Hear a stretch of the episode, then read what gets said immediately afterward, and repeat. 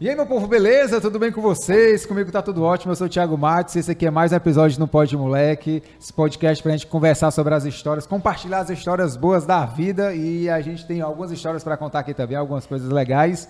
Na operação e na direção desse programa, tá o meu querido amigo Leandro Stigliano. E aí, Leandro, tudo tranquilo, né? Tudo beleza? Tudo de boa aí. Ar-condicionado tá, tá tranquilo hoje. Se tiver muito frio aí, tu dá o toque, viu, mano? Rapaz, como eu vim com uma roupa meio São Paulo hoje, É, tá, tá de meu boa. Paulinho, tá de boa. Mas o cara quer acordar o toque aí, porque às vezes eu tava conversando com um cabo aqui, mano, que ele tava eita, assim, todo se tremendo aqui. Coitado. E eu e não avisava. Aí quando terminou ele, mano, tava muito frio. Eu falei, pois avisa, macho, porque eu não vou adivinhar. Porque tava parado esse bicho aqui. É, uns, uns 10 primeiros episódios que a gente gravou, tava quente. Porque estava só ventando. E a galera, "Ih, mas tá quente aqui, né? A galera é assim. Eu, pois é, mas a gente vai ajeitar. Agora que ajeitou, tá tinindo. Então, calcal ordinário, obrigado aí, viu? Pelos carros condicionados, tá tinindo agora, tá filezinho aqui. Hoje eu tô recebendo esse meu querido amigo parceiro aqui de alguns anos aí, da comunicação, de, de, de, de publicidade e propaganda, social media, internet, campus party. E, e foi um prazer dele ter aceitado e estar aqui trocando essa ideia comigo. Rick Teixeira, rapaz. Prazer! Meu filho, quanto tempo, né, macho? Rapaz, muito tempo, É, muito é, tempo. Tu é mais um dos que eu convidei pra vir, e depois eu fiquei pensando, macho, há quanto tempo? E, e de onde é que a gente se conheceu? De onde é, né? E eu não lembro, não lembro de- de- da primeira vez que a gente conversou, com, de onde foi que veio. O pior é que, que tudo cai nesse meio de a gente trabalha com comunicação e tava em algum canto querendo ganhar dinheiro. Né? É, é. Porque, tipo assim, eu queria estar na TV, só que a gente tava ali nas mídias sociais querendo ganhar dinheiro. Tu devia estar querendo atuar, tá querendo fazer teu Sim. stand-up, mas tava ali nas mídias sociais querendo ganhar dinheiro. É. Então, é, acaba que tudo é comunicação, né? A É, gente se eu, eu sempre gostei meio. de escrever, né? Sou roteirista também, então eu falei, cara, o que que a publicidade pode me oferecer de escrever? Aí eu descobri o redator publicitário, falei, posso criar aqui algumas coisinhas, fui escrevendo, e aí eu podia escrever para vídeo, escrever para jingle, escrever para internet, né? Social Exatamente. media ali e tal. E foi um meio que eu vi de entrar na publicidade, né? Porque era um, um mercado que eu queria estar. Que eu tava para- paralelo ali ao stand-up, né? Que eu já tava começando o stand-up, ao mesmo tempo na publicidade, eu A gente fazia muito. várias coisas que as, as pessoas costumam dizer que não dá dinheiro. a gente fazia de tudo, sabe? Só que aí a gente fazia tudo que, não, que as pessoas diziam que não dava dinheiro, aí dava um pouquinho. Aham. Aí dava certo. É, e a gente meio que faz tudo pra ver se uma das coisas dá certo, né, mano? E, e a gente consegue acertar ali. Tu Tem sempre quis fazer também. TV, desde aquela época ali? Cara, na verdade, desde criança. Ah, é? É, eu, tipo assim, com sete anos, oito anos, eu ia pra, pra uma praia, pra uma praça e tinha reportagem na rua. Aí eu, mãe, mãe, posso ir lá? Posso ir lá ver? Aí ela, pra onde, meu filho? Ali, ó, a repórter aquela da TV. Aí, sabe, ia, chegava perto, ficava olhando pra câmera, ficava olhando pra aquele, pra canopla, né? Que eu Sim. aprendi o nome, é o quadradinho lá do microfone. Ficava tem um logo lá assim. do. Tem um logo assim, né? e tal. Isso. Ah, tu era os meninos que ficavam lá atrás dele aqui. Eles ficavam aqui, né? Assim, ó. Cara, É, Parece que o repórter só assim, ó. Olhando aqui assim. Você sabe o que é doido isso? Eu não era essa pessoa, porque eu acho que eu queria, tipo assim, não, eu não me importo. Ei, repórter, olha eu aqui, eu sou diferente. Eu não quero estar me amostrando, eu quero estar aqui admirando teu trabalho. Eu acho que eu queria ser Ah, essa então pessoa. tu era o outro que ficava assim, o cara fazendo a gesto só aqui assim, ó. Tu lembra de um Pra vídeo ver se que- ela errava, né? Tu lembra um vídeo que tinha, que viralizou há muitos anos, É. que era um cara que tava, tipo, dançando aqui na frente, e um outro aqui do lado só assim, e um cara aqui do lado aqui, ó, um menino só aqui com Meu o cara Deus aqui, do ó, céu, assim. só encarando, E era- né? esse, era tu, que era os caras que atrás de tu assim, ó. Não, Parece cara, aquele meme da menina na aparecer igreja, né? Julgando a pessoa, É, né? aquela outra lá. Tipo assim, olhando aqui, né? Era esse, né? Tipo assim, não, eu vou aparecer de outro jeito aqui. Eles Tipo vão isso, tipo eles que isso. me enxerguem aqui, eu não preciso estar chamando minha atenção aqui, não, e tal. Aí eu admirava tudo isso, cara. Eu chegava ali perto e tal. Sendo que, que minha mãe sempre foi costureira, né? E quando a linha acaba, ela tem um tubo, um tubozinho Sim, preto, que aquele- parece aquela- um microfone. Aquele grande lá, né? Tem o grande e tem o pequeno. E parece um microfone. E aí eu, eu pegava um negócio daquele, ia pra, pra janela de casa e tal, ficava cantando. Aí eu tipo assim, ninguém sabia se eu queria ser apresentador, se eu queria ser cantor.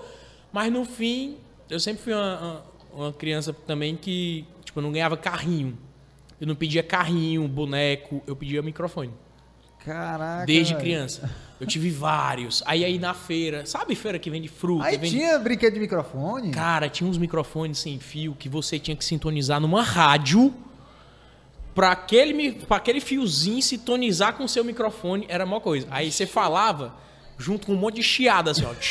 Aí, oi, oi. Oi, mãe, tá saindo. Cara, Cara, naquela cabeça de achava- criança o cara ficava viajando, né? Nas ideias e tal. Eu achava Porque incrível. A minha brincadeira antigamente era pegar os, tipo, os pregador da mãe, né? Aí o pregador eu virava assim, botava aqui o. como se fosse a perninha e Sim. criava tipo os Power Rangers e brincava e tal. É, eu já A fiz tua- Beyblade de, de tampinha de, de detergente Sim, também. é. então a tua já era criar, tipo, rap- história na cabeça e tal. A e própria tudo. canopla de papelão. Aí era. com o símbolozinho da emissora. Caraca. Ah, As emissoras. Aí eu criava, colocava lá. Que doido, O- velho. Eu tenho um sobrinho que é, pratica... é é meu amigo hoje, né? Porque a gente só tem seis anos de diferença. Ele disse que um dos melhores trabalhos da... que ele fez pra escola, eu que fiz a canopla do microfone dele, que era tipo um jornal, entendeu? Eu, Aham. caramba, foi mesmo. eu nem lembrava. Que legal. Mas eu sempre, sempre gostei muito disso. Que bacana. Mas aí tu, tu foi pro lado da, da, da publicidade. Pois é. Tu, é- tu é formado em publicidade? Propaganda? Eu comecei publicidade, mas não me Foi formei. lá na FAC? Não, foi na Estácio. Eu comecei, aí eu era um cara, eu, eu sou muito intenso, sou um cara muito empolgado. Se eu tô num negócio que a pessoa não se empolga junto, eu fico triste. Aham. Então, na faculdade, eu era muito empolgado. Eu queria que as pessoas fossem comigo nos, nos cursos que tinha é, de graça na cidade. Aí eu ficava chamando meus amigos e tal, ninguém ia. Eu, ué, se eu tô num curso aqui de publicidade, ninguém quer ir comigo. O que, que esse povo quer? Você não quer aprender, não, meu É. povo? O que tá acontecendo? aí? Entendeu? Não era que eu era nerd, eu nunca fui, nunca, nunca fui nerd. Mas é porque quando eu gosto do negócio, eu, eu me interesso pra aprender, Ah. entendeu? E eu tava amando publicidade, eu amava comunicação, eu amo comunicação, então. E aí as pessoas não queriam, eu não. Aí eu fiquei desestimulado, comecei a trabalhar e sair da faculdade. Mas aí tu foi ainda pra essa área, né? tu trabalhou com, com, com publicidade, né? Que eu lembro que a gente se conheceu numa época que era a alta do, do- da social media Era o começo em de Fortaleza, tudo, né, cara? Porque tava começando a estourar o Facebook e as pessoas, o quê? Dá pra ganhar dinheiro trabalhando com Facebook? Exatamente. Né? Eu, eu- eu acho que o Orkut já tinha acabado, eu acho que era só Facebook mesmo, naquela época, o, o forte, assim, né? Era. E blogs e tal. O que? Dá pra ganhar dinheiro é, trabalhando pra, pra cuidar de Facebook, ou passar o dia no Facebook, era o que a gente tinha naquela época, né? Era essa a Depois mentalidade. da gente estudando, foi que a gente viu que tinha todo um trabalho por trás É. ali e tal. E a gente meio que se conheceu nessas áreas, né? Da publicidade ali, de uma galera que a gente conheceu trabalhando nisso aí. Eu, eu sempre tive essa vontade de trabalhar com comunicação. Aí quando eu tinha 19 anos. 19? Deixa eu ver. Não, 19 não. 17 anos, eu liguei pra TV Diário dizendo assim: eu tenho. Isso é antes da. Antes de eu trabalhar com publicidade, eu traba- antes de trabalhar com mídias sociais. Liguei pra TV Diário e disse assim: Ó, eu tenho uma ideia de um programa. Ousado. Ousado. 17 anos eu liguei, eu tenho uma ideia de programa. Aí quem atendeu foi um produtor dizendo: É, qual é a sua ideia? Não, eu tenho um projeto aqui. Tá, tá escrito. Ah, é? Pois vem amanhã, duas da tarde, aqui na TV Diário. Caramba, o cara ouviu, foi. Aqui na TV Diário pra você entregar seu projeto. Tá bom. Em paralelo, tinha uma. Eu tenho uma amiga que tinha uma, que tem uma avó que trabalhava na TV Diário. Ela me avisou também que eu iria. Chegando lá, passou o Enio Carlos na frente da TV, baixou o vidro do carro, perguntou se eu era eu, me botou dentro do carro e me levou pra reunião de pauta. Que? Aí eu, assim, sem entender aqui- ainda aquilo, né? Porque eu, 17 anos, vendo o Enio Carlos, que é uma figuraça, assim, da, da televisão cearense, né? Eu, meu Deus, caramba. Aí chegando lá, cara, tipo assim, de- depois dessa ligação que eu fiz pra TV Diário, que eu fui escrever o projeto, porque não existia nada. Não existia nada escrito. Mas, mas, mas pelo na cabeça tinha a ideia do que era. Cara, eu tinha mais ou menos ideia. Era meio que um pânico trazido aqui Eu pra... tenho um negócio original aí, assim. Origi- super original. Um negócio de humor com os caras pra reentrevistar no fim de festa, assim, sabe? Assim. Sabe, de bermuda, É. paletó. Fan- Fantasiado. Era meio que um pânico, só que trazendo pra uma parada daqui, né? Porque não tinha, por incrível que pareça. Aí eu cheguei lá, joguei essa ideia e eles me deram uma oportunidade. Me colocaram pra rua, me, me, é, me colocaram com câmera, com uma, uma. Como que chama? Um assistente de palco. E eu fui lá. Foi uma tragédia a gravação. eu pensei que tu ia dizer, não, mas foi, ó. Foi uma tragédia, foi uma tragédia. Aí não funcionou, não foi bom. E isso eu não tinha essa consciência. Mas foi pro foi ar? Bom. Não. Não, né? Não foi, não foi pro Óbvio, ar. né? Óbvio, né? Aí depois me chamaram de novo. Aí era pra gravar com um mágico na Praça do Ferreira e tal também. Uma tragédia. Não foi bom, não foi pro ar. Caramba, velho. Aí o que, que eu fiz? Eu utilizei desta minha experiência pra chegar no Amadeu Maia lá na TV União. Ah, grande Amadeu. É, que ele tava começando o programa lá, que ele tava saindo da TV Jangadeiro, que era panelada da Babalu, Ah, o programa da Babalu, né? e ia começar o programa da Babalu, que era na TV União. Aí ele tava meio que nessa vibe, ele queria uma- um integrante que fosse uma vibe CQC, chamou o Moisés, Sim. e aí queria um integrante que tivesse uma vibe pânico.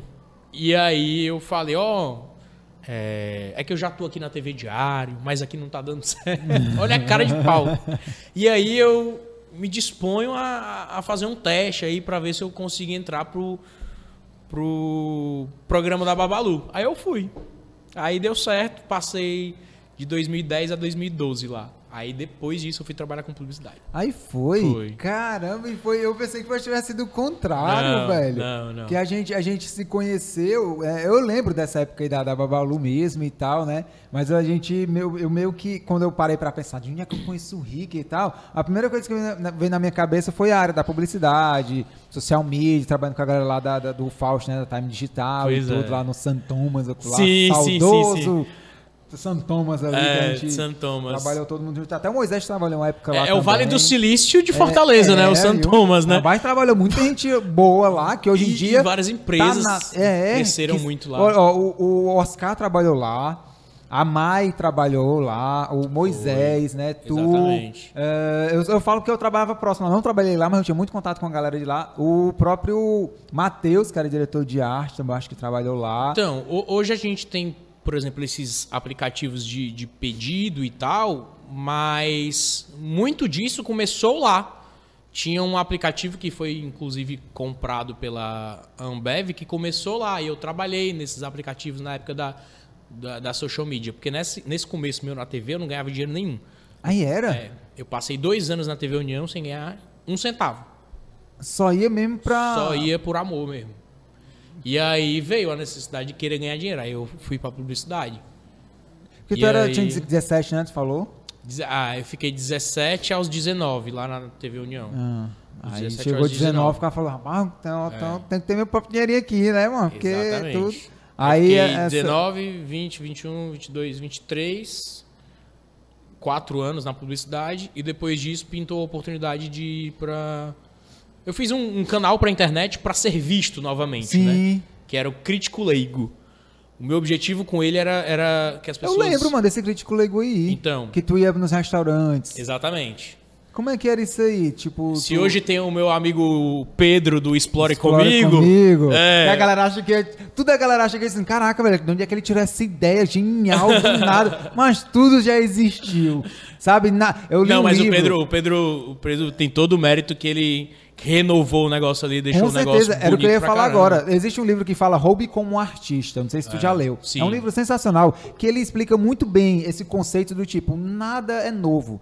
Tudo a gente pega referência de algum canto. Eu a, a, a, a- sacada, a, mudança aí, né, o pulo do gato, como a galera gosta de falar, Sim. é você saber pegar as referências certas e usar ela para o seu, o seu favor, né? E criar as coisas diferentes. Porque não Total. adianta nada. Ah, eu vou criar uma marca de água, aí você criar a garrafa do mesmo jeito e tal. Não tá indiferente em nada, tem É. que ter algum diferencial. Total. E a galera do Explore Comigo, por exemplo, que a gente tá falando deles aqui, é isso, velho. Já existiam canais de, de, De gastronomia. reviews do É. cara aí e tal, falar e tudo. Mas eles encontraram o jeito dele, que é aquela pegada do tipo. E eu não sei nem se já tinham alguns perfis no Instagram desse estilo, de chegar. Eu acho que Estou tinha. aqui no Shopping Andê para conhecer o estúdio Cocó Ordinária, vem comigo. Aí chega, entendeu? É. Então, o diferencial deles foi, não sei qual, qual foi, mas eles conseguiram, né? E hoje eu acho que é o maior, tá ligado? Eu acho que eu consigo identificar um pouco do diferencial do Pedro, que ele começou a colocar um pouco da vida dele dentro do conteúdo.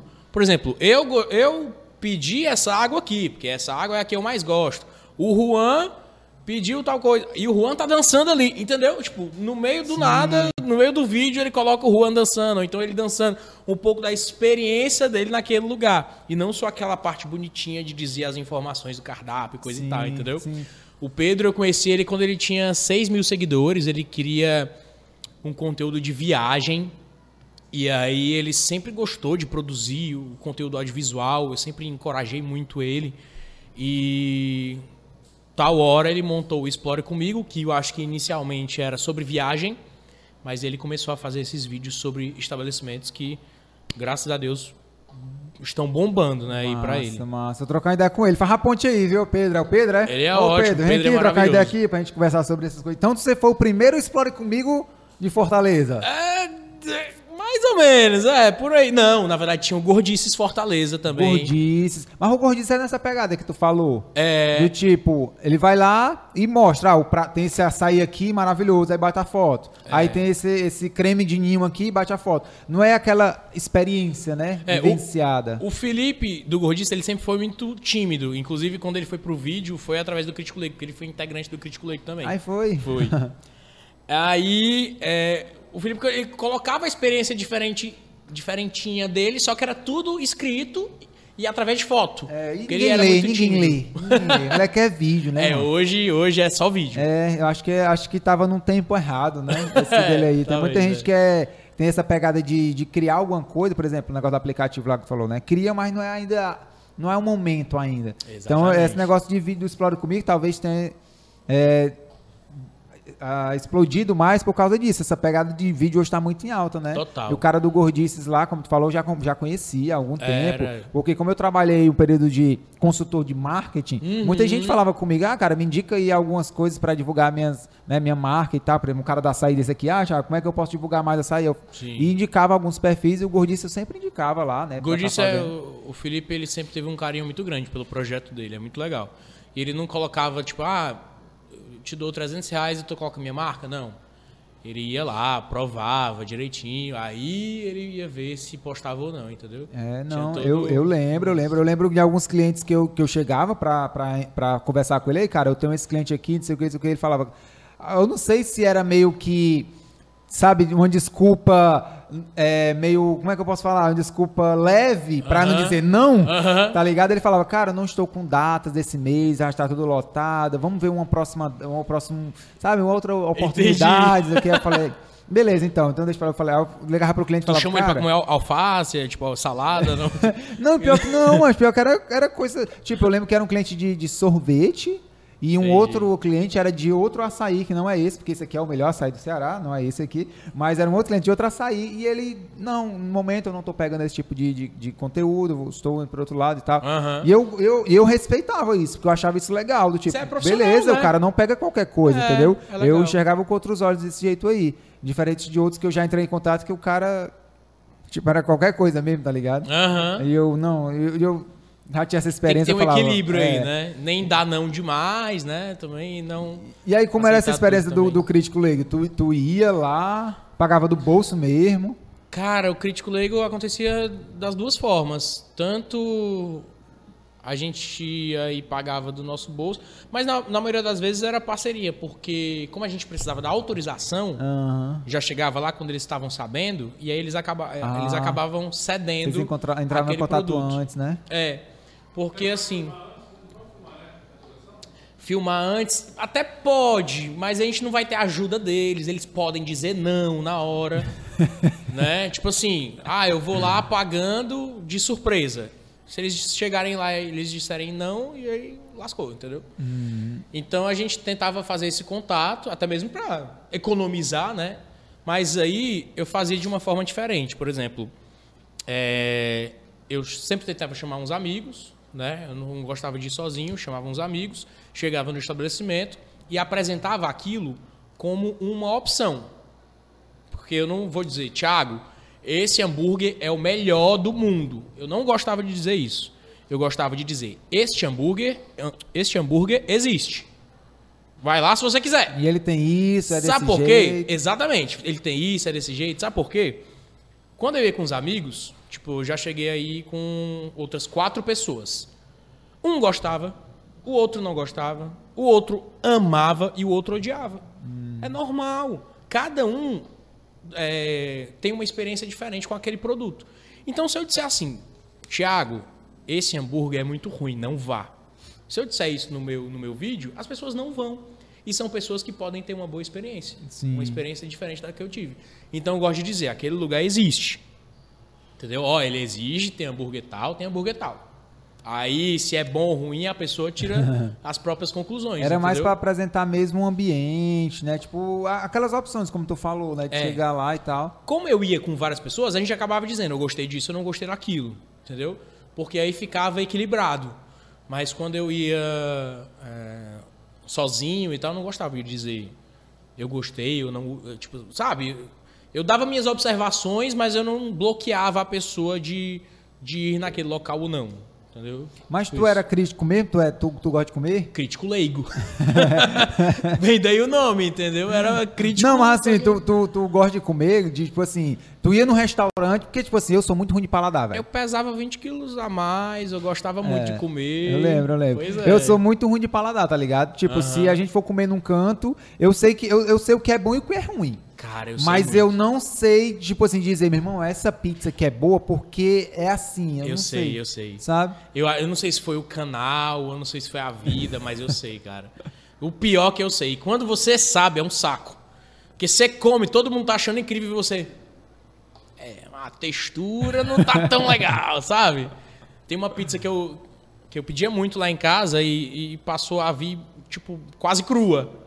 Eu, isso aqui não é uma pizza, é uma sopa, sabe? Eu sabia que era porque não tinham assado muito e tal, não sei o quê. Então tem, tem, tem umas coisinhas assim que você vai identificando. Acho que é coisa de quem gosta de comer mesmo. Tu sabe, mas tu sabe, só, só gosta de comer, tu sabe cozinhar? Cara, eu invento umas coisas com o que tem pronto em casa. Por exemplo, tem camarão pra fazer Ah. e tem um arroz pronto. Certo? Que o arroz não foi eu que fiz, no caso. Que, que arroz, feijão, essas coisas, pra fazer assim do zero, normalmente eu não faço. É, eu tenho uma pessoa que me ajuda e aí ela vai deixar essas coisinhas prontas e aí a proteína eu faço em casa e misturo com essas coisas. Ah, eu vou fazer um risoto de camarão. É com arroz que já tá pronto com o camarão que eu fiz. Sabe? É um negócio Sei, assim. sei. Eu gosto, eu gosto de cozinhar. Inclusive, tô com uma dor de cabeça enorme, que eu tô me mudando e minha cozinha é? tá, tá sendo montada. É, nesse momento agora que nós estamos gravando isso aqui, talvez, quem sabe nesse momento que você está assistindo ainda esteja, mas ou já passou. Por Não, favor, que esteja pronta, pelo amor de A Deus. gente acompanhando aí os stories do Rick aí, é lá todo dia, é o diário do, do- do- da mudança, né, cara? Diário de Tu- obra, meu Tu, Deus do tu, céu. tu, tu morava com teus pais ou tá. Não, eu morava já com meu namorado, Ah. com o Gerardo, e aí a gente morava num apartamento de 49 metros quadrados. E aí. 49 metros quadrados.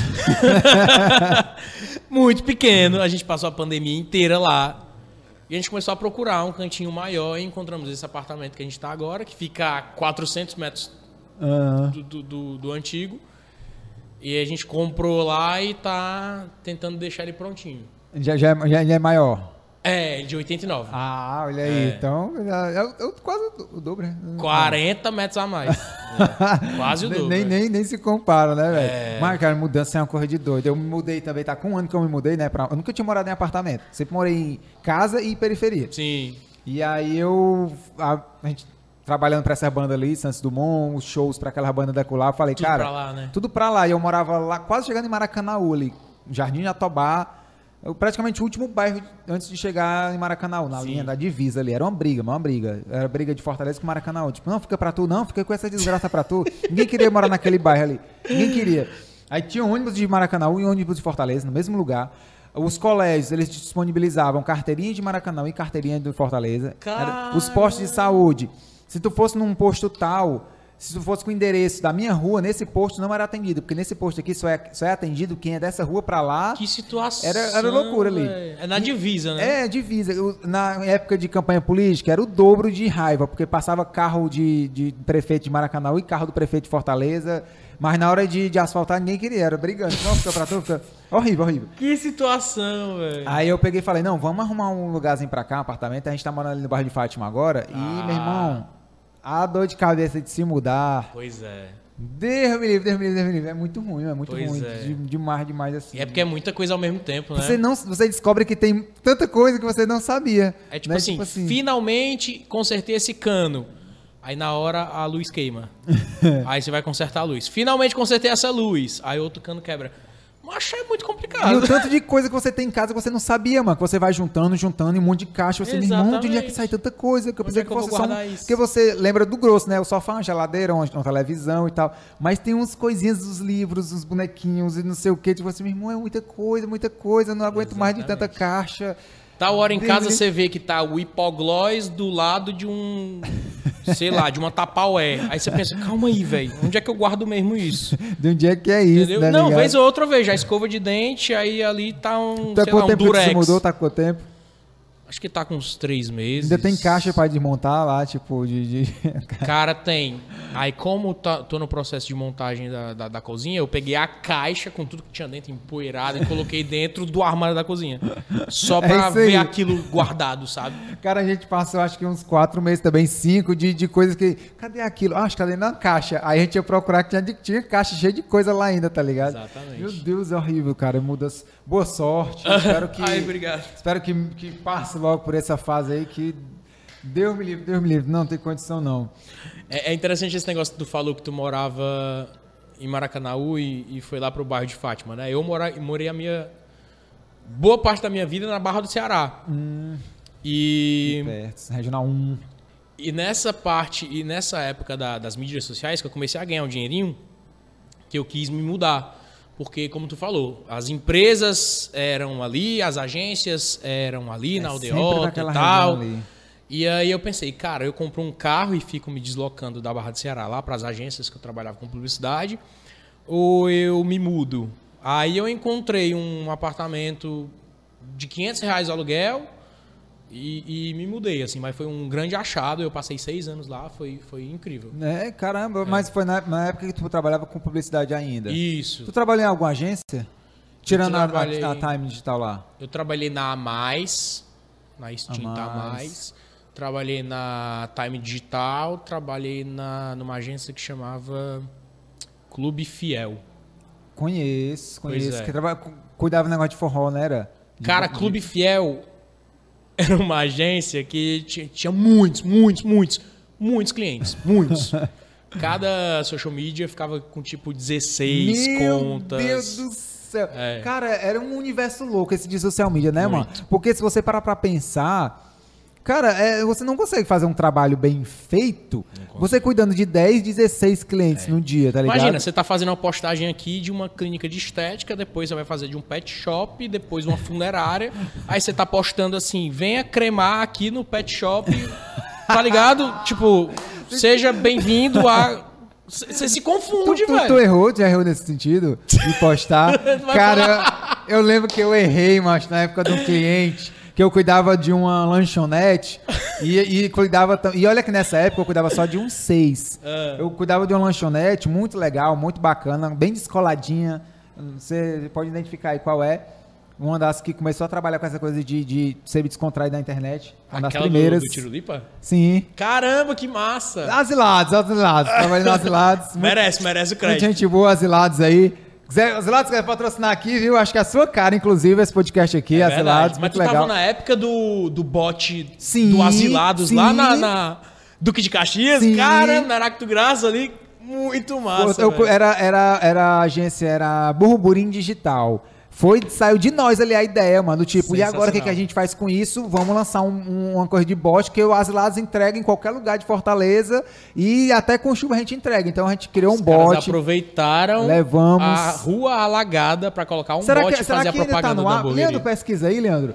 É, bota ação, marketing, bot, asilados. Certeza tem no Google. É, alguma foto, alguma coisa que foi uma ação que foi uma das maiores, assim, que deu um boom no Asilados na Certeza. época, tá ligado? Que a galera fazia questão de pedir pra ver se chegava, tá ligado? Mesmo que a gente falava, entrega em qualquer canto e até com chuva Cara, e tal. essa época era muito legal. Era porque as muito. ações das mídias sociais eram muito criativas. Isso. Era tudo orgânico, É. literalmente, né? O alcance era orgânico.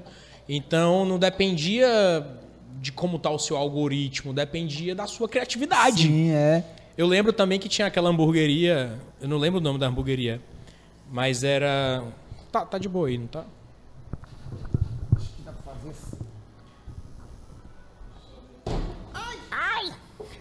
Quase cair em cima do celular. Uh, Quase, né? só no chão. Um acidentezinho. Você, você que tá só ouvindo, foi um acidentezinho pequeno que teve aqui de água derramada na mesa. Tinha um, uma hamburgueria que falou assim: ah, tatue o nosso logo e ganhe um Daqui hambúrguer. de Fortaleza? Aham. Qual era? Tipo assim, você chegasse lá com a Tu lembra qual tatuagem. era? Cara, era, era uma do logo laranja. Eu acho que ela acabou. Acabou, né? Eu não Não era lembro. The Books on the Table, não. Eu acho que era. The Books on the Table, Não será? existe? Não existe, não. Pois é, eu acho que era The acabou. Boogies on the Table. Só que, como era muito surreal, Sim. É, é, Ninguém ia ter coragem, Óbvio. né? Ninguém aí. Exatamente. Claro, agora que como não. e viralizou por causa disso. E foi- era, cara, eu lembro que o Chepitos fazia muita coisa assim, tipo, diferente. É. Não achou, não? Asilados. Asilado com Z. Asi- É. Heracto Graça, será? Não, tinha, não tem nada. E égua, macho. Não é possível. Acesse o galinheiro aí. É, Ceará, não. Ah, não. Ali, ali foi outra. Bota ali na imagem. Esse aqui era o tipo de post que a gente fazia. Né? Esse aí foi o que criei, esse aqui, ó. Em caso de fome, quebre o vidro. Cara, eu lembro Nessa dessa época publicação. aqui eu não fiz tinha. uma. Nessa época aqui não tinha. Hoje em dia você encontra um monte de gente que faz isso aqui, mas nessa época aqui foi a primeira vez. Eu fiz isso também. Pois é. Assim, provavelmente imitando esse post. Em caso de fome, quebra o vidro. Então, o Asilados, ele tinha muito disso. Aqui é o Behance. Esse Behance, aqui, será que é o meu, mano? Ah, não acho que. É, mano, não vai ter, mas É. era uma ação tão legal, mano. Asilados, fazendo propaganda de graça pra vocês aqui. Já tá bom? Pode tirar do ar, só Deve quando estar eles no histórico deles aqui. aí. É, é, mas, mas foi muito legal, mas assim, e era uma época que a gente tinha essa liberdade. Inclusive a Burburim Digital era justamente Burburim Digital e Guerrilha, porque todas as ações deles era nessa pegada do tipo, vamos pra rua e fazer um buzz, tá ligado? Ele vendia muito isso, do tipo, a gente fez uma ação no Dia da Mulher, pra quem era, eu acho que era pra Seis Bocas Auto Center, que eu ia falar do erro, que eu esqueci, Aham. acaba rapidinho. Eu fui postar um, no, asil, no, no Asilados e postei o que eu tinha escrito pro, pra Seis Bocas Auto Center. E a foto? É, não, a foto foi do Asilados. Só a legenda que era, tipo, venha fazer tua revisão aqui. é, não A revisão da fome, né? No Asilados. Aí, macho, o, o Jorge, Jorginho, meu querido amigo, chamei ele, mas tá morando em São Paulo agora, que era o dono da agência. Ah. Ele me chamou lá. Aí me mostrou, tinha apagado, né? Bateu o print e me Meu mostrou. Eu falei, caraca, céu." velho. E eu, por ter déficit de atenção, eu era muito, errava muito, muito, muito, muito. Então eu comecei a ter uma- um dobro de atenção em relação a isso. Cara, e Mas, era enfim. desesperador, né? Porque a qualquer Demais, momento mano. podia ter uma crise. Você tá aqui curtindo o momento com a família no domingo e tem uma pessoa reclamando do produto do seu É, cliente. aí chamava você- de, de. Como era o nome? Era Crise. Cri- não, mas- mas tinha outro nome, era crise. Gerenciamento de crise. É. Gerenciamento de crise, que era pra você resolver aquele problema. E o social media tem que ser especialista nisso também. Gerenciamento de crise, de reclamação, não sei o quê. Exatamente. E hoje o que o, o Nubank faz, de o cara reclamou. Ah, eu lembro de umas ações do Nubank, o cara. Ah, meu cachorro comeu meu cartão, me vinha em outro. Aí eles enviavam o cartão e um, e um saquinho de ração. Aí agora seu cachorro tem o que legal, comer, não sei o que e tal, entendeu? Muito é, legal. você, é, o cara, ah, fui roubado, me manda outro cartão. Aí eles mandavam o cartão e um sal grosso com arruda, É. ah, pra você se proteger do mal olhado, não sei o quê. Então esse tipo de coisinha a gente já fazia antes lá, tá ligado? No, no, no Asilados, porque a gente, a nossa pegada era essa, mas o Jorge sempre puxava isso de nós, ó, vamos trabalhar, vamos fazer alguma coisa que gere buzz, que gere comentário na internet. Eu lembro de uma ação que a gente fez do Autocentro, que eu ia falar agora, da Seis Bocas, a gente envelopou um Camaro todo de rosa, Sim. e saímos nas ruas de Fortaleza com um Camaro e aí descia um cara e entregava flores, que era pro Dia da Mulher. Que legal. E aí todo mundo bateu foto e tal, e saiu no jornal, o Camaro rosa, distribuindo rosas em Fortaleza e tal. Aquele tipo de ação que a gente trabalhava, eu achava muito legal, mas trabalhar Uma ação que, que você primeiro se impressiona, você divulga, no final você vai descobrir que é de uma marca, né? Isso, né? Era o, o- a marca ali era o mais relevante, podemos É. dizer assim, tá ligado? Porque a gente queria que gerasse o buzz pra galera ir atrás de descobrir o que era. E aí, Exatamente. quando descobrisse o que era, a galera começava a acessar. Eu não vejo mais isso hoje em dia, velho. Total, Tá eu também, muito- é, tô, também tô sentindo falta, é verdade. A galera que cuida de- das redes sociais hoje tá muito post, post, post, post. Não, É. tem mais aquele diferencial. Não, É esses verdade. posts diferentes, criativos. Eu não sei se é por causa do volume também, infelizmente. Não sei, Ou cara. uns- não ou a sei. galera- Acho que é um medo também de. de- porque a gente tá vivendo um mundo, um mundo mais politicamente correto, né? Sim. Querendo ou não. Talvez tenha gente com medo de ousar, de fazer errado, porque para você ousar e acertar hoje, você tem que ter mais cuidado, né? Aí não sei eu se acho, tem a ver eu com acho que isso. tinha que ter mais, vamos assim. Também eu, acho. Eu, eu não sei também se são os profissionais que não estão preparados profissionalmente para isso, porque, por exemplo, Hum. modéstia parte, né? Eu era muito bom. Eu era um redator publicitário que É. cuidava de redes sociais. Não era só um menino da- do Facebook. Eu era um redator, cara.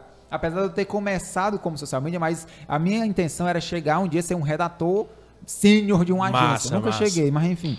Ah, mas eu queria ser um redator, então eu já levava minhas pegadas. Não era só simplesmente criar, venha aqui para os lados. Não, eu queria, cara, eu vou pensar em alguma coisa. Aí eu pensei, olhava pro negócio lá do shopping, quebra aqui em caso de urgência. Falei, ah, em caso de fome, quebra aqui. Aí eu Total. falava pro diretor de arte, ei, mano, cria um negócio aí. E os caras detonavam das lados também, esses caras lá da direção de arte. E eu Total. não vejo mais esse Tu- tipo tu- de coisa assim. Tu falou aí sobre os erros, né? Uma vez eu tava na praia, porque eu tava, eu cuidava do Instagram de um hotel, e eu estava nesse hotel, lá no Pôr das Lunas, Pôr das Lunas não, no Morro Branco. Eu acho que eu lembro desse hotel aí lá. Pois é, um hotel Digital, né? grandão lá. E aí eu tava lá e cu- também cuidava da página de uma faculdade. E aí eu postei minha foto no hotel na Uh, faculdade, mano. na FGF. Fiz isso. Isso era o pior, que era postar coisa pessoal. Aí olha né, como mano? minha foto ficou legal no post da faculdade. Eu, meu Deus do céu. Aí Caramba, apaguei. E o mês da galera bater uns prints aí. É. Caramba. Aí ninguém viu, não. Quer dizer, eu acho, né? Aí eu já também postei sorvete numa página de uma de comida japonesa. Cara, já fiz um, já É, fiz umas depois, depois de sair de agência, eu trabalhei como freelancer de social media. E aí, como freelancer, porque pelo menos na agência você tinha os computadores da agência e tal, então você não, é, o erro era só realmente se fosse muita falta de atenção. É. Quando celu- os, os celulares começaram a se tornar o que é hoje, você conseguir administrar as redes sociais através só do celular, meu irmão, os erros aumentaram demais, os meus, né? É, eu, e aí eu, eu postar coisa pessoal. Tu é doido? Quando eu era freelancer, mas o que eu postava de, de, de stories, né? Sim. Eu, do nada aqui eu falava, e aí galera, tô aqui, não sei o que, tá? Quando eu postava, eu, putz, foi no do cliente, meu irmão, aí ela vai Tá apagar doido, e não- não conseguia apagar, eu ficava louco, é muito, muito louco isso aí. Deus me defenda. Mas foi um período massa de aprendizado, foi não? Foi, foi. Eu a gente foi pra Campus. Party, mano. Total. Né? Tu lembra que a gente foi pra Campus Party? Eu acho que foi uma das minhas primeiras. Acho que foi a minha primeira vez em São Paulo. Foi- É, Acho que a minha primeira também. Foi a minha primeira em São Paulo, eu lembro disso porque foi meu primeiro voo. Foi o meu primeiro voo. É. Indo pra Campus Party, um evento de quê? De uma semana. Era. Acho que eram 7 mil pessoas acampadas. Quem era um negócio pegou assim. ali aquele auge da Campus Party e passou por uma experiência Cara, massa, velho. A gente foi uma surreal. galera aqui de Fortaleza. Surreal. Uma galera que trabalhava com, com essa parte de comunicação, mas não se conhecia tanto, né? A Exatamente. gente teve uma experiência de se conhecer lá, a galera tudo em barraca, meu irmão. Quando eu, você- eu penso hoje em dia, eu falo, meu irmão. Que sei lógico, irmão. Um monte de barraca daquela, a galera todo mundo junto. É, é, é, era barato, né? Tipo, É. eu acho que eu paguei, sei lá, 200 e, 200 e pouco pra passar sete dias em São Ah. Paulo, né? Ainda Aí tem, tinha. Tem, mano. Eu acho que tem ainda, não sei se acampa, não sei se eles estão acampando, mas eu acho que tem ainda. Coisa de Acho louco, que ainda aquela tem. Campus Party ali, bicho. Tu chegou aí, Leandro, pra Campus Party? Tu, tu morava em São Paulo nessa época?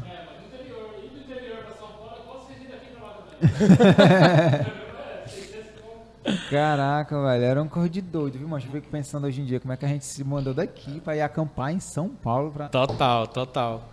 Mas foi uma experiência muito legal, porque do mesmo jeito que eu morava na Barra do Ceará e ia pra Aldeota, já era uma experiência, porque a, a vibe é completamente outra. Sair de Fortaleza pra ir pra São Paulo, você vê assim, caramba, velho, o tanto de coisa que é possível e tá ali na sua frente, sabe? Acho que isso é, é muito importante. Tipo, tem muitas pessoas que não são apresentadas a algumas realidades, né? E quando são, elas sonham com aqui- com aquilo e é mais fácil ter igual um dia, sabe? É, eu conversei outro dia com um amigo que ele falou que a avó dele trabalhava na. era empregada de uma casa. E ele ia todo dia para essa casa, era um casarão. Ele ia todo dia para essa casa, todo dia para esse casarão. Ele deu muito certo na vida, cresceu na vida e hoje ganha dinheiro. Os irmãos que não iam para essa casa não deram tão certo. Mas essa entendeu? casa era o quê? Era um casarão, era a avó dele trabalhava lá e levava ele pra lá, tipo pra brincar com o riquinho, com a- Ah, entendeu? Exatamente. ah é? É nesse sentido aí? É nesse Ah, sentido. Tá.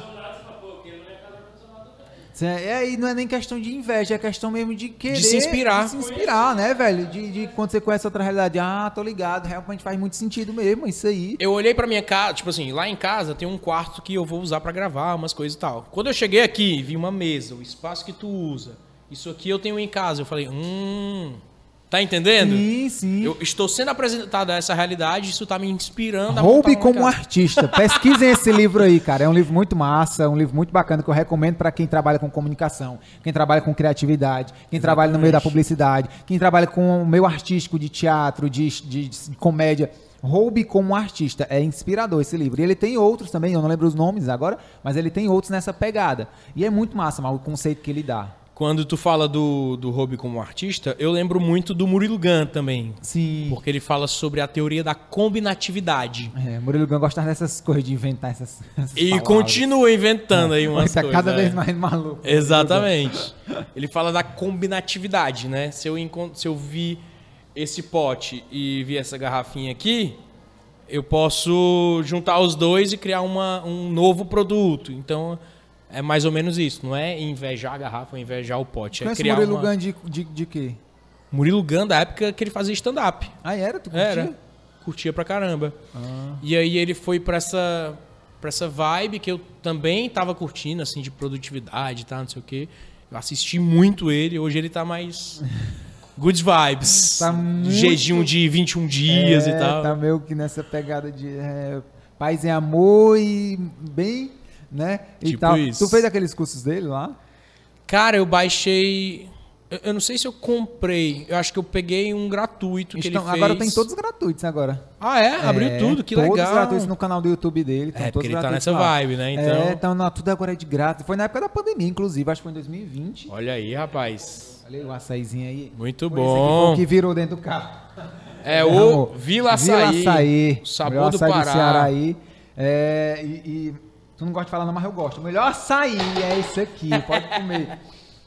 E ele, ele foi nessa vibe. Se quiser colocar aqui, mas a gente come direto é aqui mesmo, que Eu vou provar que eu amo açaí. e tal. E ele foi muito nessa vibe de, de- de- de- na época da pandemia, do tipo, ah, não, vamos liberar de graça, que o povo tá passando por uns problemas. Aí liberou, de graça, tá tudo lá no canal dele no YouTube. Tem, Muito tem legal, um de cara. criatividade, tem o Cri Cri Cri, que é o Criando Crianças Criativas. Tem um outro que é o Work não sei o quê. Tem uns quatro cursos lá, muito legais, de graça. E tu que gosta dessa pegada dele aí, eu acho que tu vai curtir. Tá Eu lá. acho bem evoluída a vibe Eu dele, já, eu sabe? já assisti o de criatividade, já assisti. O- Os outros, cria- criando crianças criativas, não, porque eu não tenho criança ainda. Se tivesse um criando cachorros criativos, eu criava. Eu, eu assistia, que aí eu tô criando agora. Eu tenho, eu tenho essa vibe de eu posso assistir um vídeo de uma hora e concordar apenas com 10 minutos. Mas eu vou pegar aqueles 10 minutos que eu concordo e aplicar na minha vida, tentar aplicar na minha vida, Aham. entendeu? Tu aprendeu isso como?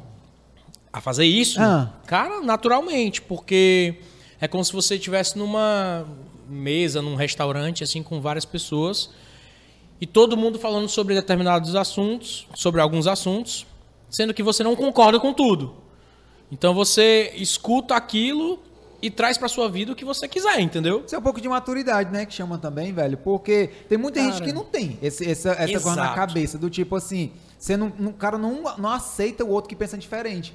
Então, é, eu, eu acho que quando não invade o espaço do da empatia, o espaço do Respeito. do respeito, tá de boa, entendeu? Eu, eu consigo tirar o que aquela pessoa tem de bom e trazer pra minha vida. Agora, se invadir, eu não consigo nem tirar o que ela tem de bom. Aham. Não, é E se coisa- ela tem, né? Uma coisa bem genérica e bem fácil de entender. Funk. Ah, não gosto de funk não, mas ah, esses funkeiros, esses galera, Ah, é, escuta generalizando, Funk, tu escuta funk pra mim, mas tu é um vagabundo ou tu é um cara que não tem estudo. Tipo, sabe esse tipo de gente que não respeita a opinião do outro. Cara, Aham. escuta. Tem funkeiro que tem, é uma coisa pra te oferecer, né? Exatamente. ouve o que o cara tá dizendo. Não, só porque o cara tá dando uma palestra, é funkeiro, ah, eu vou ouvir um cabo desse falando, não sei o quê. Exatamente. Meu irmão, ouve. E eu acho muito legal isso, porque são poucas pessoas que tem isso aí. Pelo menos o que eu enxergo, irmão, de gente intolerante. O cara não para pra ouvir o outro, mas não para, ouve o que o outro tem pra dizer, esse negócio de Exatamente. coach. Eu não suporto esse negócio de coach. Era isso que eu ia falar agora. Mas eu, eu tive que ir pra um curso forçado. Eu trabalhei numa empresa que eles tinham, eles forçavam a gente a ir pra um curso de coach, sabe? Uhum. Ah, se você quiser trabalhar aqui, você tem que passar por esse curso. Aquele grandão lá? Sim. Ah, sim. Se você quiser trabalhar aqui, você tem que ir para esse curso. E se você quiser um cargo de gerência, aí você tem que ir para um, um curso de três dias, o dia todo, 24 horas praticamente. Aí eu disse assim, beleza, eu quero esse cargo de gerência para ganhar esse dinheiro aqui, então eu vou. Aí fui, forçado aí, e lá ele falou isso. E foi uma das coisas que mudou a minha cabeça em relação a ele. Foi isso assim, beleza, eu não vou ficar assim, sabe? O que esse cara falar é besteira. Já foi na defensiva. Fui na defensiva. E assim, no primeiro dia, na primeira palavra que ele deu ali, que ele sabe que tem gente assim, né? Ele não é, não é burro, obviamente. Uhum. Paulo Vieira não é burro mesmo. Paulo Vieira é um cara super inteligente. Uma das primeiras coisas que ele falou nas primeiras horas foi isso: foi, olha, eu vou falar aqui várias coisas durante três dias. É muito conteúdo, muito conteúdo. Então, eu posso falar algumas coisas que você não vai, não vai concordar. Se eu falar alguma coisa que você não concorda, eu te sugiro a criar um mosaico. Um mosaico do que você aceita e um mosaico do que você não aceita. Olha que legal. O que você aceita, você vai guardando para você e coloca em prática. Muito O bom. que você não aceita, não, não descarte, não jogue no lixo. Pega e bota no mosaico do eu não, não concordo. Aham. Porque em algum momento, seja durante esses três dias ou em algum momento na sua vida, Pode ser útil. você vai olhar para esse mosaico do não concordo e falar: Esse aqui eu concordo agora e vou colocar no meu mosaico de concordo. Eu falei: Ok, agora você conseguiu me ganhar. E foi assim os três dias. Tinha coisa que ele falava que eu falava: Macho, isso é massa. chegou lá. Todo com o pezinho É. batendo, assim, bracinho Me cruzado. convença, e me Aí depois convenceu, foi, porque o cabo é bom de, de, de, de oratória, viu, É. macho? O cabo é, Paulo, Paulo Vieira é bom. Ele é bom. E aí ele falou, um monte de coisa que ele falava, eu falava, isso aí é massa, velho, isso aí que ele tá falando. E outras coisas ele falava, eu falava, nada a Pois ver, é. você não tem nada a ver. Então, eu sou muito assim também, por isso que eu te pergunto onde é que tu aprendeu. Porque eu sou Cara, muito assim. Tem coisa que o cara mesmo. fala que eu, beleza, eu aproveitei 10% desse cara falou, mas esses 10% eu vou pegar pra mim. Eu acompanhei muito no início, quando ele falava mais sobre o desenvolvimento humano, sobre Ele quem? cabeça, o Érico Rocha. Sim. Até um dia que ele chegou. Na verdade, não até esse dia, eu continuei acompanhando, mas é porque ele foi muito criticado porque ele fez isso. Um dos exercícios que ele sugeriu que as pessoas fizessem era deixar uma nota, na época eu acho que ele estava na Europa, era 50 euros, sei lá. Mas era uma nota de 50 reais, assim, no retrovisor de um carro e sair, e ir embora. Você pega seus 50 Qualquer reais, carro. você pega 50 reais, deixa lá no retrovisor, então deixado no chão assim, e sai. Ah, é, mas é pra ajudar alguém? Não, você só deixa aquele dinheiro ali. Entendeu? Aí muita gente criticou. Pode ser, tipo assim, que continuem criticando se ele falar isso hoje. Mas, tipo, você vai apagar tudo que o cara já falou, Aham. tudo que, que ele vai falar por aquilo ali, é só você querer entender por que, que ele fez aquilo, entendeu? E eu entendi.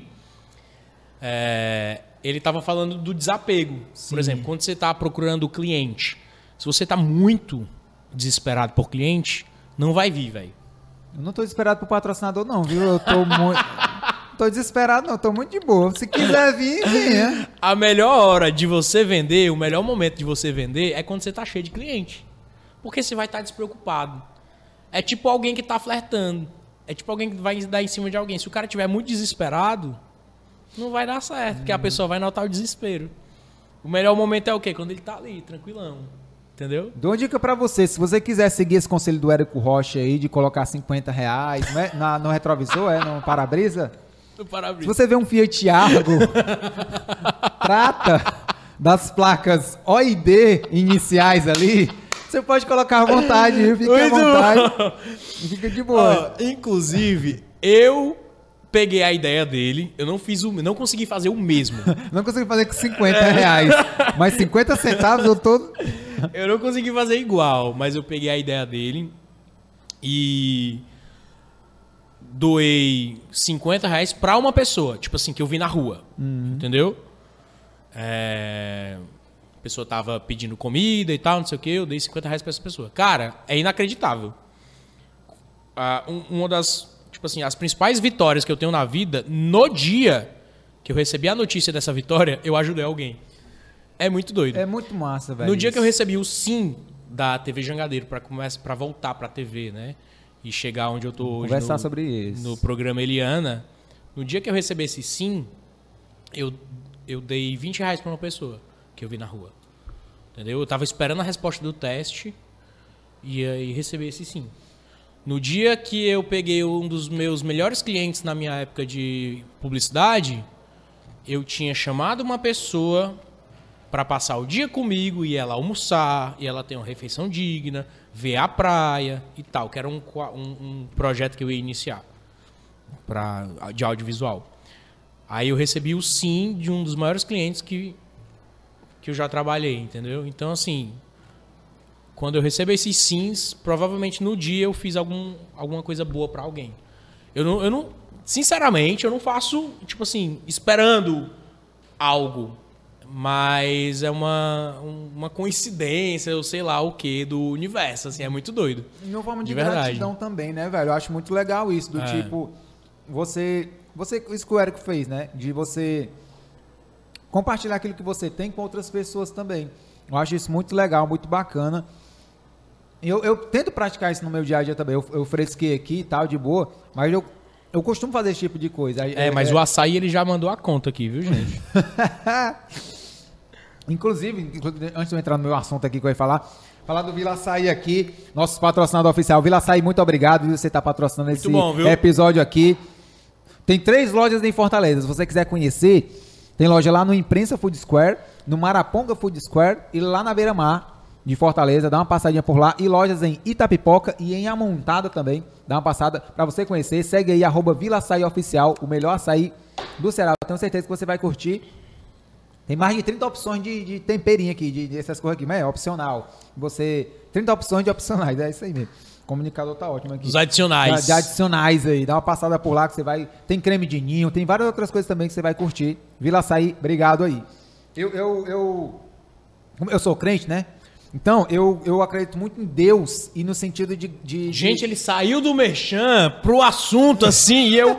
Peraí, ele vai falar do Deus que gosta de açaí? Peraí, agora. Deus criou açaí, né, mano? Deus, Deus, Deus sabe das coisas aí e tal. E a gente, pratica, a gente pratica muito isso. A gente não, né? Eu falar de mim, que eu não, não falo de outros crentes, não. Tem cada crente aí que, pelo amor de Deus. Mas, enfim, é, eu, eu pratico muito essa coisa de gratidão e de ver o, de querer o bem do próximo. E eu, eu sou muito do cara de, às vezes, do nada, velho. Eu ligo pra uma- um amigo meu que eu sinto no meu coração, que eu acho que é Deus falando comigo, pra eu ligar pra um cara ou mandar uma mensagem e falar, ei, irmão, como é que tu tá?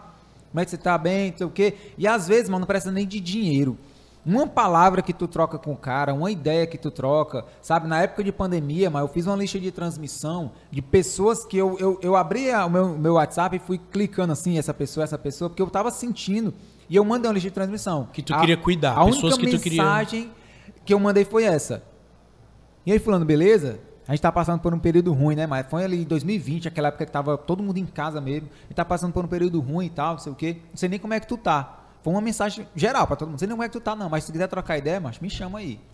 E eu mandei isso pra homem, mulher, jovem, idoso, sei o quê. Uma galera que eu fui clicando, que Deus foi me, me tocando, eu fui colocando. Cara, tu souber o tanto de gente que me respondeu. Olha isso. Falando assim, cara, eu tava precisando trocar ideia com alguém mesmo. Ô, bicho, ainda bem que você te lembra de mim. Fazia tempo que a gente não conversava. E eu, caraca, agora eu vou ter que responder todo mundo. E eu comecei a trocar ideia. E eu vi o quanto isso é importante. Na época que eu, eu fui me casar, cara, um amigo meu me ligou. Me ligou pra mim assim, ei, cara, é, tu vai casar, né? Eu, é, tu acha, eu sou casado, eu sei como é que é essa vida de casado, morar junto e tal, é difícil, sei o quê. Tá precisando de alguma grana, bicho? Algum dinheiro assim pra te ajudar? Eu falei, e eu tava precisando. Olha isso. Eu falei, cara, se isso não é Deus, é o quê, meu irmão? Tá ligado? E aí, buf, o cara me, me deu uma oferta lá e tudo, uma grana massa. E eu um dia falei, meu irmão, um dia que eu tiver condições, eu vou ajudar alguém que estiver casando também, entendeu? Com esse, Que com esse mesmo massa, valor velho, aqui. que massa. E aí um amigo meu tava se casando e nesse, nesse período eu tava passando por um período de bonança e eu pude ligar pro cara e falar a mesma coisa, irmão, você tá casando, né? Você tá precisando de grana? Pois me passa teu Pix, não, que na época não tinha, me passa teu conta que eu vou estar fazendo transferindo pra ti. que massa, e eu sou Thiago. muito desse tipo de cara, assim, mas Eu de também, que de sentir, né? é, de querer ajudar o próximo, velho, de querer ajudar assim. Mas se você estiver passando por um Fiat Argo e quiser me ajudar, é prata de placas OID iniciais ali. Deixa ficar à 50 vontade reais lá, né? Deixa 50 reais aí. Mas esse negócio da Eliana, de onde é que veio isso aí? Cara, Quando eu então, vi que tu vamos tava lá. como repórter da Eliana, eu falei, o que que tá acontecendo? Que, peraí, peraí, parou. Peraí, É. Tá muito rápido isso aqui. Tu saiu da publicidade, Pra gente fazer Tipo, essa, essa ordem, né? TV. TV União, Foi TV Diário, Diário. TV União, publicidade pra ganhar dinheiro, né? Começar a ganhar dinheiro, porque na TV Diário na TV União não ganhava nada. Crítico Leigo. Daí Crítico Leigo, depois da TV União. Aí em paralelo ali a publicidade. E enquanto eu tava fazendo Crítico Leigo, eu só queria o- canal para as pessoas perceberem que eu era capaz de fazer aquilo ali que eu queria fazer na TV. Eu queria Aquela voltar coceirinha, TV. tipo, eu quero ir pra TV ainda. Exatamente, é. E aí eu fui gravar um vídeo num, num evento que teve de gastronomia em Fortaleza. Inclusive o, o Edmilson Filho tava lá como convidado e tal, eu entrevistei ele. Era tipo uma entrevista descontraída lá no evento. E saiu no Tribuna do Ceará. E aí, quando esse vídeo saiu no Tribuna do Ceará, o pessoal da TV Mas Jangadeiro, que canal era do era, grupo. é o teu? Era o meu canal, era. O Tribuna do Ceará? Não. O, o conteúdo que tu gravou era pra onde? Era pro crítico leigo. Pro teu era mesmo. pro crítico leigo, era. E aí saiu no Tribunal do Ceará, o pessoal da TV Jangadeiro me chamou pra fazer um teste. E eu pensei, naquela época eu tava tipo assim, "Ha, teste. É claro que eles gostaram de mim, só tem eu aqui. Entendeu? Eu pensava que só tinha. Não era teste. Uhum. E depois eu descobri que era teste mesmo, tipo assim. Aí eu fui fazer esse teste, passei. É, e foi tudo Mas muito eles rápido. falaram que era, era teste de quê? Era... Não, o teste era. Eu cheguei lá e, e fui fazer uma matéria. Mas eles falaram, não, tu vai fazer um teste pra ser nosso repórter aqui. Era repórter do Gente na TV, Ah, da TV Jangadeiro. E aí eu fui fazer esse teste. é, o meu, a minha, você escolhia a sua pauta, a sua matéria. A minha massa. foi a história do, sabe o Odailson do sanduíche? Não. Nunca viu na Praia do Futuro o sanduíche natural? não. Meu Deus! Não. Como assim? Sou um falso cearense. E, e outra, Boa. certeza na, na porta da, da, da tua faculdade que tu estudava, certeza tinha também sanduíche natural, não tinha Pois não? é, tinha, hum, ela tinha. Uns carinha vendendo com Mas talvez e tal. eu não tenha identificando quem é a pessoa. Cara, o Odailson é um grande empresário desse ramo de vender sanduíche na praia. Ele vende sanduíche natural de três fatias, assim, com creme de frango e tal, que é a coisa mais incrível do mundo. E ele tem vários funcionários, várias pessoas na praia vendendo sanduíches pra ele. Só que como nós temos uma mente preconceituosa, quando a gente vê uma pessoa simplesmente vendendo um sanduíche na praia, a gente não imagina que a pessoa tem mora numa casa duplex, que tem uma uma Hilux, né, um carro grande, enfim. E eu fui mostrar exatamente o sucesso dele. E aí a- essa foi minha primeira matéria e foi com ela que eu entrei na TV Jangadeiro. Entendeu? E lá na TV Jangadeiro eu entrei para ser repórter e depois virei apresentador. Me disseram assim: "Ah, se tu entrar nesse formatinho aqui, emagrecer e tal, tu se torna apresentador". Eu, sério? Sério. Então, beleza. Aí emagreci, fui pro vídeo, fui pra. Fui, pro vídeo não, né? O vídeo eu já tava. Me tornei apresentador. Depois fiz uma matéria que o SBT gostou. Eles quiseram regravar. E minha chefe, a Beth Caminha, um beijo, Beth Caminha, que é minha. que foi minha chefe lá na TV Jangadeiro, disse assim: beleza, SBT, vocês querem a matéria, mas a gente vai mandar o nosso repórter. Aí o SBT, beleza, a gente vai mandar a equipe. E foi a primeira vez que isso aconteceu na TV Jangadeiro. Tipo, a equipe vir de lá, Caramba. o diretor, com. Porque a equipe. A gente sai com diretor, com produtor, iluminador, produtor de áudio. Produtor de áudio não, é. Operador de áudio, assistente. Falta um. E o câmera, né? Falei câmera já? Não. Pois é, e o câmera? Importante. São seis pessoas. é, então, seis pessoas vieram de lá pra gravar comigo e aí a gente contrata o motorista da cidade, né? Olha aí, Leandro, lá onde tu trabalhava como um câmera desse, essa equipe aí. Então, e até hoje, graças a Deus, é essa quantidade de, de- de pessoas na nossa equipe, entendeu? Tu, tu, foi, tu foi apresentador de, de qual programa? Do programa Gente na TV. Gente na TV. Com a Lohane Cabral e a Fernandinha Nepomuceno. Na época também ali tava o, o Nilson Era Fagata. diário? Teve Jangadeiro. Não, mas era o diário. Ah, tá? di- Ele falou diário, eu pensei que fosse TV diário. Era diário. Era, era diário, velho. É ao vivo? Ao vivo. Ah, doido, eu que doido. Passava 11 Como é da que foi manhã. teu primeiro dia lá? Cara, foi inacreditável. Foi maravilhoso. Acho que foi melhor do que o segundo. foi muito bom. Eu, eu lembro que eu iniciei o Que é programa ao no vivo, dia. né, velho? Tu é doido, cara. É. Vamos lá, começar. É, 10 segundos, cara. E não tem essa, tipo, essa calma. Vamos lá começar, não. Gente, vai começar, viu? Vai começar. Aí tem um negócio, um diretor falando contigo no ouvido. Caraca. E é uma pressão. E, e, e às vezes ele tá coordenando a equipe lá em cima e você tá ouvindo. Então é, você tá aqui na câmera sorrindo, escutando a confusão, os outros matando o fulano, entendeu? Pá, as cadeiras voando, cara. É bem Boa noite, vamos pensar nosso jeito na TV. E foi minha primeira. O meu primeiro. Ah, não, não foi meu primeiro ao vivo, porque no, no, no programa da Babalu também a gente fazia ao vivo. Então, assim, foi, foi bem legal. O diretor falou: caramba, tu, na- tu nasceu pra isso e tal. E eu fiquei, né? Fiquei me achando. Sou o novo Silvio Santos. Oi, Daí, cara, eles gostam. O SBT gostou dessa matéria que eu fiz na TV era, qual, Jangadeiro. era matéria de quê? Era o quê? era a Liza, uma menina de 8 anos, daqui da Calcaia, que ajudava as crianças da comunidade e cantava muito bem.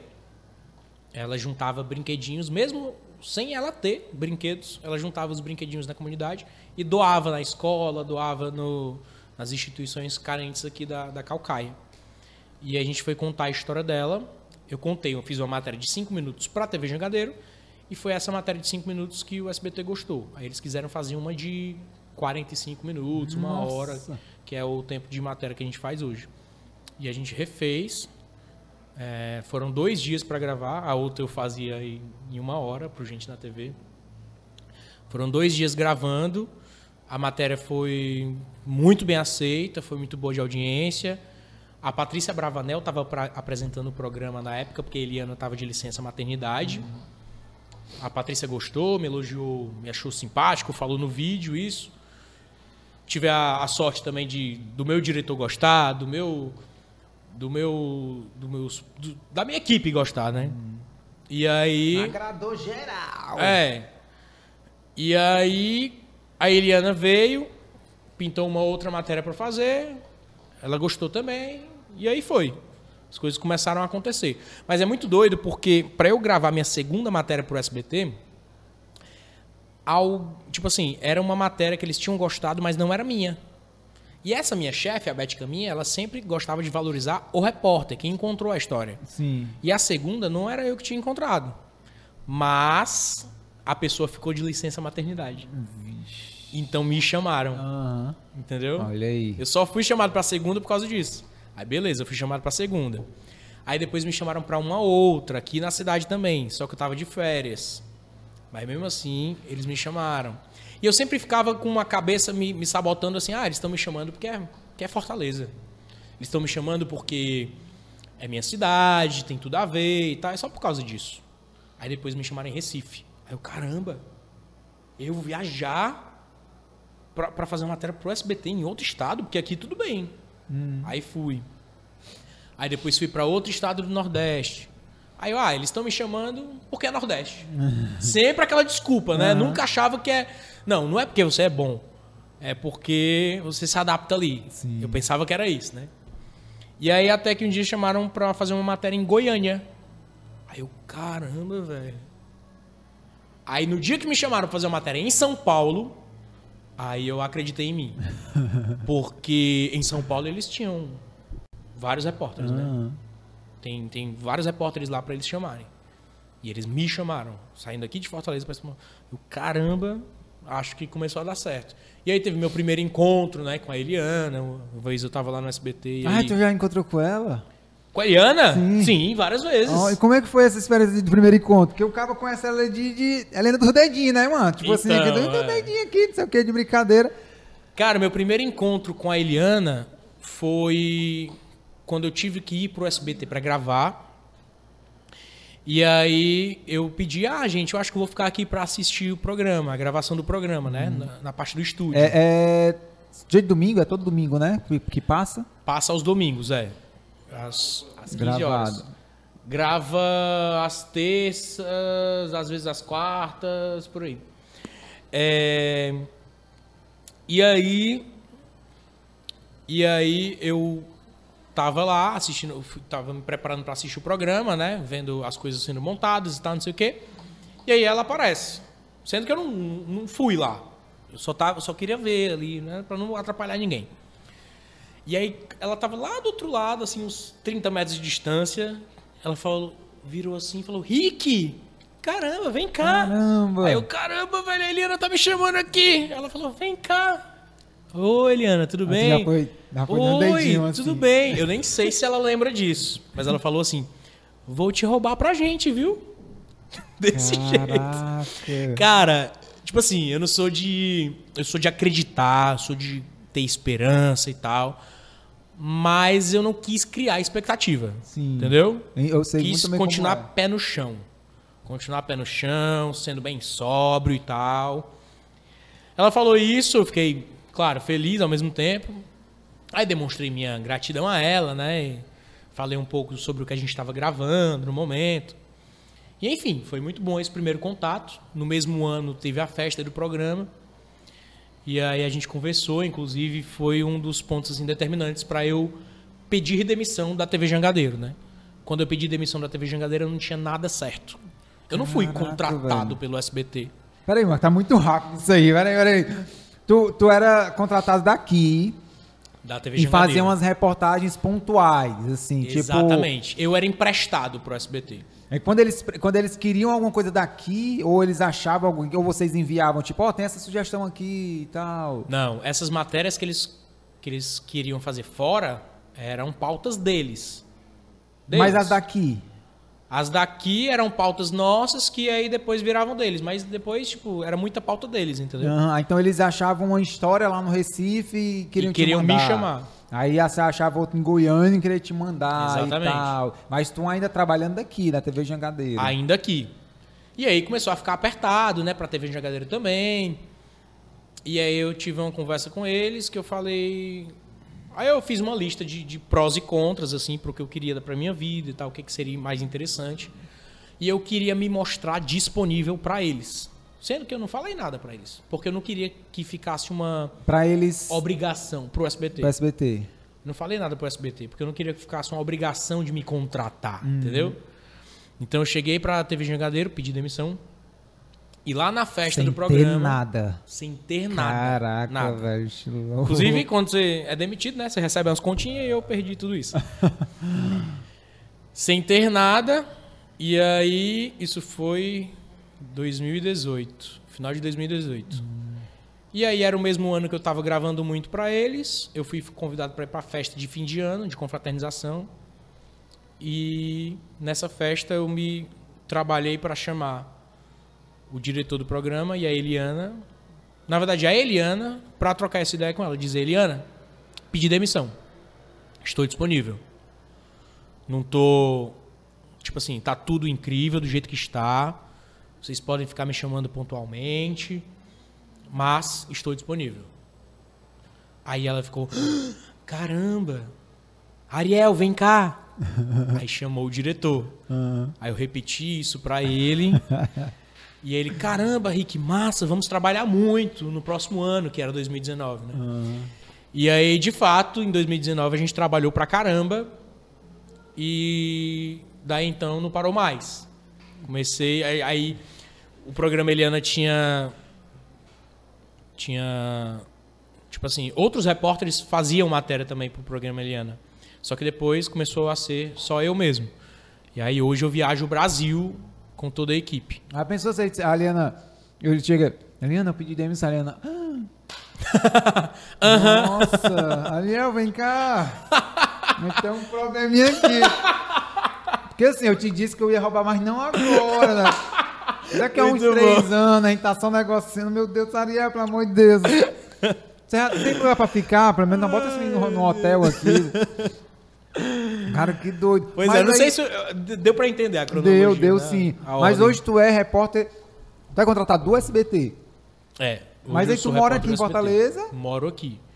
Aí a pessoa, ah, mas por que que tu não vai pra São Paulo? Porque eu viajo, meu trabalho é viajar. Se eu for pra São Paulo, eu vou continuar viajando.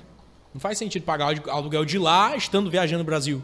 Entendeu? Entendi. No caso, tu, tu, tu grava quantas matérias por semana? Cara, não tem muito isso.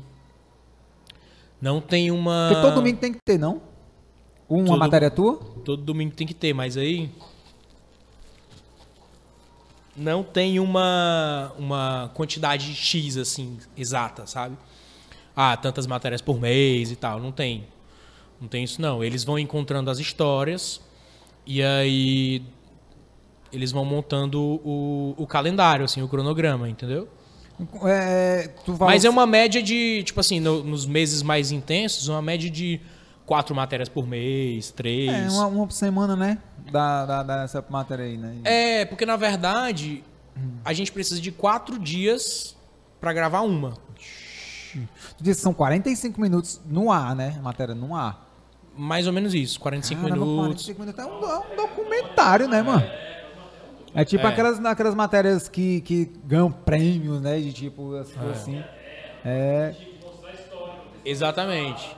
A gente tem um VT perfil que mostra mais a história da, do personagem ali com os parentes, contando Mas essa que história. tipo de história tu procura? Ou eles procuram, assim, é sempre na mesma temática, do tipo, ah, uma criancinha que ajuda um, a, a- não sei o quê, ah, um menino que sonha em ser jogador de futebol, é, esse tipo de, de, de assuntos, assim, No, no site do SBT a gente tem o- uma aba lá de inscrição, né? Em vários quadros, tipo, tem o Minha Mulher que Manda, tem o. Tem um quadro que. E aí tem as histórias incríveis, né? A- Dentro dessas histórias incríveis, a gente tenta trazer para um outro quadro, por exemplo. Tem o Beleza Renovada. Se a pessoa tem uma história incrível e quer de repente dar uma, uma recalchutada ali, né? Uma uma embelezada, né? Ela tá precisando, sei lá, se sentir melhor visualmente falando. Então a gente tenta encaixar ela no Beleza Renovada. E aí vamos supor, ela tem uma irmã que não vê há 20 anos. Então vamos tentar reencontrar a irmã dela. É, a gente tenta fazer aquele dia da pessoa ser um, a gente chama o dia de sorte, né? Um dia incrível, sabe? Então, dentro dessa história a gente encaixa nos quadros assim que a gente tem no programa. Massa, bicho. No dia que vocês é, pensarem em fazer matéria assim, ah, matéria com humorista de Fortaleza, tô, tô aqui, viu? É só. É só... Não, eu, tô, eu, tô, eu tô a uma pessoa de conhecer a Eliana, velho. Tá ligado? A uma pessoa de conhecer Vou falar a com Eliana. ela aqui no WhatsApp. Aquele... Hã? Aquele- aqueles, aqueles. Não, deixa eu só mandar. Só um minuto que a Eliana me mandou um áudio aqui. Não, mas a gente tipo assim, eu adoro a Eliana, eu acho ela uma profissional incrível. Cara, eu queria conhecer a Eliana, mas porque eu lembro de, de, de Pivete assistindo ela ali. não sei o quê. Ela, é, é- ela é alta, ela é baixa? Como é que ela é? mano? Cara, me perguntam isso, acho que um dia eu vou tirar uma foto assim pra decorar o tamanho dela. Eu nunca prestei atenção velho. nisso, a gente é se porque, olha É e- porque é o tipo de, de pessoa, tipo ela, o Silvio Santos, o, sei lá, o Luciano Huck. É o tipo de gente que você. Você tem curiosidade de saber como é, entendeu? Também é o pé do cara, que, É. sei lá como é que é o cabelo dele, é coisa de doido, assim. Porque você vê aquela pessoa, você fica.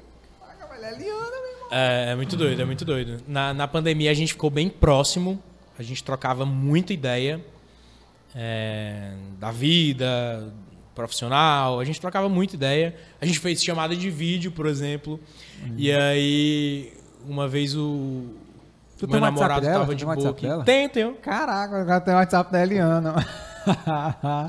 Tem o WhatsApp, a gente troca ideia. É, Sim, vai falar teu namorado aí. Sim, aí uma vez ele tava de boa aqui em casa e eu falei, ó, ela quer falar contigo. E ele ficou desesperado, ele ficou. fazer caminho. Tu é. Não? tipo isso. Meu Deus do céu. Tá, já pensou, mas do nada o cara tá aqui. o- Era o meu corpo do Moisés, tá aqui, aí, mas eu tô, o Whindersson quer falar contigo. Eu disse, o Whindersson, caraca, o Whindersson, não, eu, eu, eu não tenho nem assunto pra falar com você. É muito doido, mas, é, mas é muito legal a gente trabalhar com uma pessoa que ela tem algo a te ensinar. Por exemplo, às vezes você é subordinado de alguém, ou então você tem um chefe, você tem alguém maior que você ali, e essa pessoa não te ensina nada. Você, tipo, sabe? Não sei se você já passou por isso. Mas você olha pra Mas- cima, tipo, ah, eu não quero ser essa pessoa, não quero. Sabe? Você não tem o que aprender. E com a Eliana, não, velho. Ela é uma pessoa que tem 30 anos na TV, que ela ama o que faz, que você pode perguntar para ela sobre luz, sobre áudio, que ela está atenta a tudo isso, entendeu?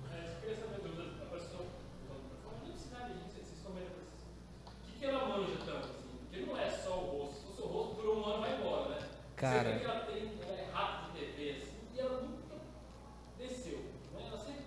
exatamente. É, ela, ela entende de tudo de TV.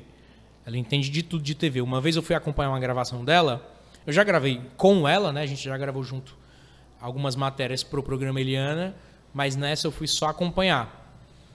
E ela tava com duas luzes apontadas para ela, duas câmeras, séria naquele momento, porque a gente estava numa fase de ajuste.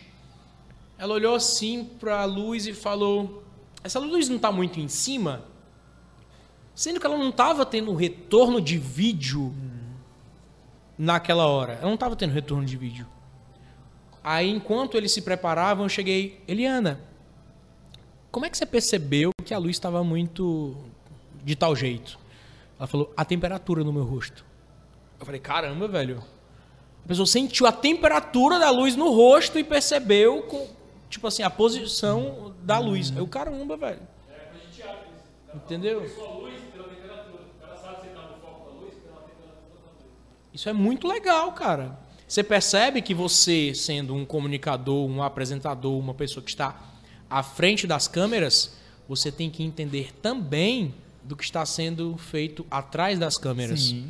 Para poder principalmente ter a ajuda da galera. Tipo, gente, isso aqui tá massa, porque eu tô aqui. Será que é melhor que eu vá para frente, para trás? A luz tá boa? Porque no fim das contas, claro, é um, exatamente, a qualidade. Ela preza pela qualidade do programa, pelas, pela qualidade da, da matéria, do que ela está fazendo ali. Ah, mas. É, e na internet? Será que ela. Cara, ela tá mandando muito bem na internet. Hum. O Instagram dela bomba, assim, os rios de dancinhas e tal. E ela faz do jeito dela. Entendeu? Ah, essa dancinha eu acho que não é, não é meu jeito, mas essa daqui é. Uhum. Entendeu? Então eu acho isso muito legal, que é uma comunicadora que está há muito tempo na TV e que bomba na internet. Olha que massa. A pessoa tem 30 anos, velho, de, de, de, profissão. Se renovando, né, velho? E, e, entendendo como é que a gente está vivendo as coisas hoje em dia, né? Isso é muito massa. Isso eu, eu, eu, curto mais. Helena, você, das loiras apresentadoras, você era a minha preferida, viu, Helena? Olha você aí. aí é... Hã? Não, a Angélica, a Angélica tá mais no não, né? É. E aí, né, cara, como a gente sempre diz, só o tempo dirá quem os quem são os bons, né, cara, e que continuem. Ali é a única que tá indo ainda.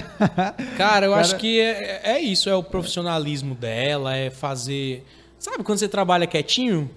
Você trabalha quietinho, você sabe que vai dar certo e tal. E tu nessa pegada de, de querer, né, trabalhar na TV, né, já, já foi apresentador e gosta, tá aprendendo muito com ela, né, nesse sentido Bastante, assim, né, cara. Cara, cara, como tu falou, eu vi uma frase uma vez que é se você é o mais inteligente da mesa, você tá na mesa é, errada. Tá na mesa errada, né? Tá na hora de se retirar. E é isso muito. Quando Exatamente. você tá num local que você já sabe tudo, você não tem mais para onde aprender ali. Quando você trabalha com pessoas dessa forma que tem como te ensinar, mesmo que não seja a intenção dela, mas você observando, você olhando, você, caraca, eu tenho muito para aprender ainda. Eu sei, eu sei quase nada praticamente, né, velho? Exatamente. Do, do, tu, tu acompanha as gravações do programa ou tu só faz matérias mesmo e tal? Cara, como eu gravo muito com o programa Eliana, eu não tô mais acompanhando. E, e principalmente porque quando eu fui acompanhar essa gravação dela, eu nunca tinha gravado com ela, né? Então eu fui gravar, fui, fui acompanhar e tal. Inclusive, fui gravar uma história com ela no dia. Ela falou: Olha, gente, tá vendo? Ele tá no dia de folga dele. Poderia estar muito bem no hotel, ou então curtindo São Paulo. Isso nos meus stories. Uhum. E tá aqui, acompanhando a gravação, vendo como tudo isso é feito. E não era a minha intenção mostrar uhum. isso pra ela, por Sim. exemplo. Mas ver que, que a minha vontade de aprender ali, tipo. É, passou pra ela que, que eu sou um cara empenhado, isso é legal, né? Uhum. Aí eu, caramba, que massa. Isso foi pros stories e tal. Que massa, Foi muito velho, legal. E... Aí, aí, tipo, como depois disso a gente gravou junto e tal, hoje eu não vou acompanhar as gravações de externa e tal. Posso ir lá no estúdio. Vez ou outra eu vou. Quando eu tô em São Paulo e tem gravação, eu vou no estúdio, que eu gosto de ver as coisas funcionando. Mas na maioria das vezes eu tô na rua mesmo gravando. Teve alguma dessas matérias assim que te marcou muito ou que, que tu lembra assim que, caramba, essa matéria aqui foi. A primeira foi incrível, né? E principalmente porque me levou pro programa Eliana, que é a da Liza. Uhum. Não sei nem com quantos anos tá a Liza hoje, na época ela tinha 8. E era, era 2000, co- 2000 o quê? 2000, 2017, eu acho. 2017.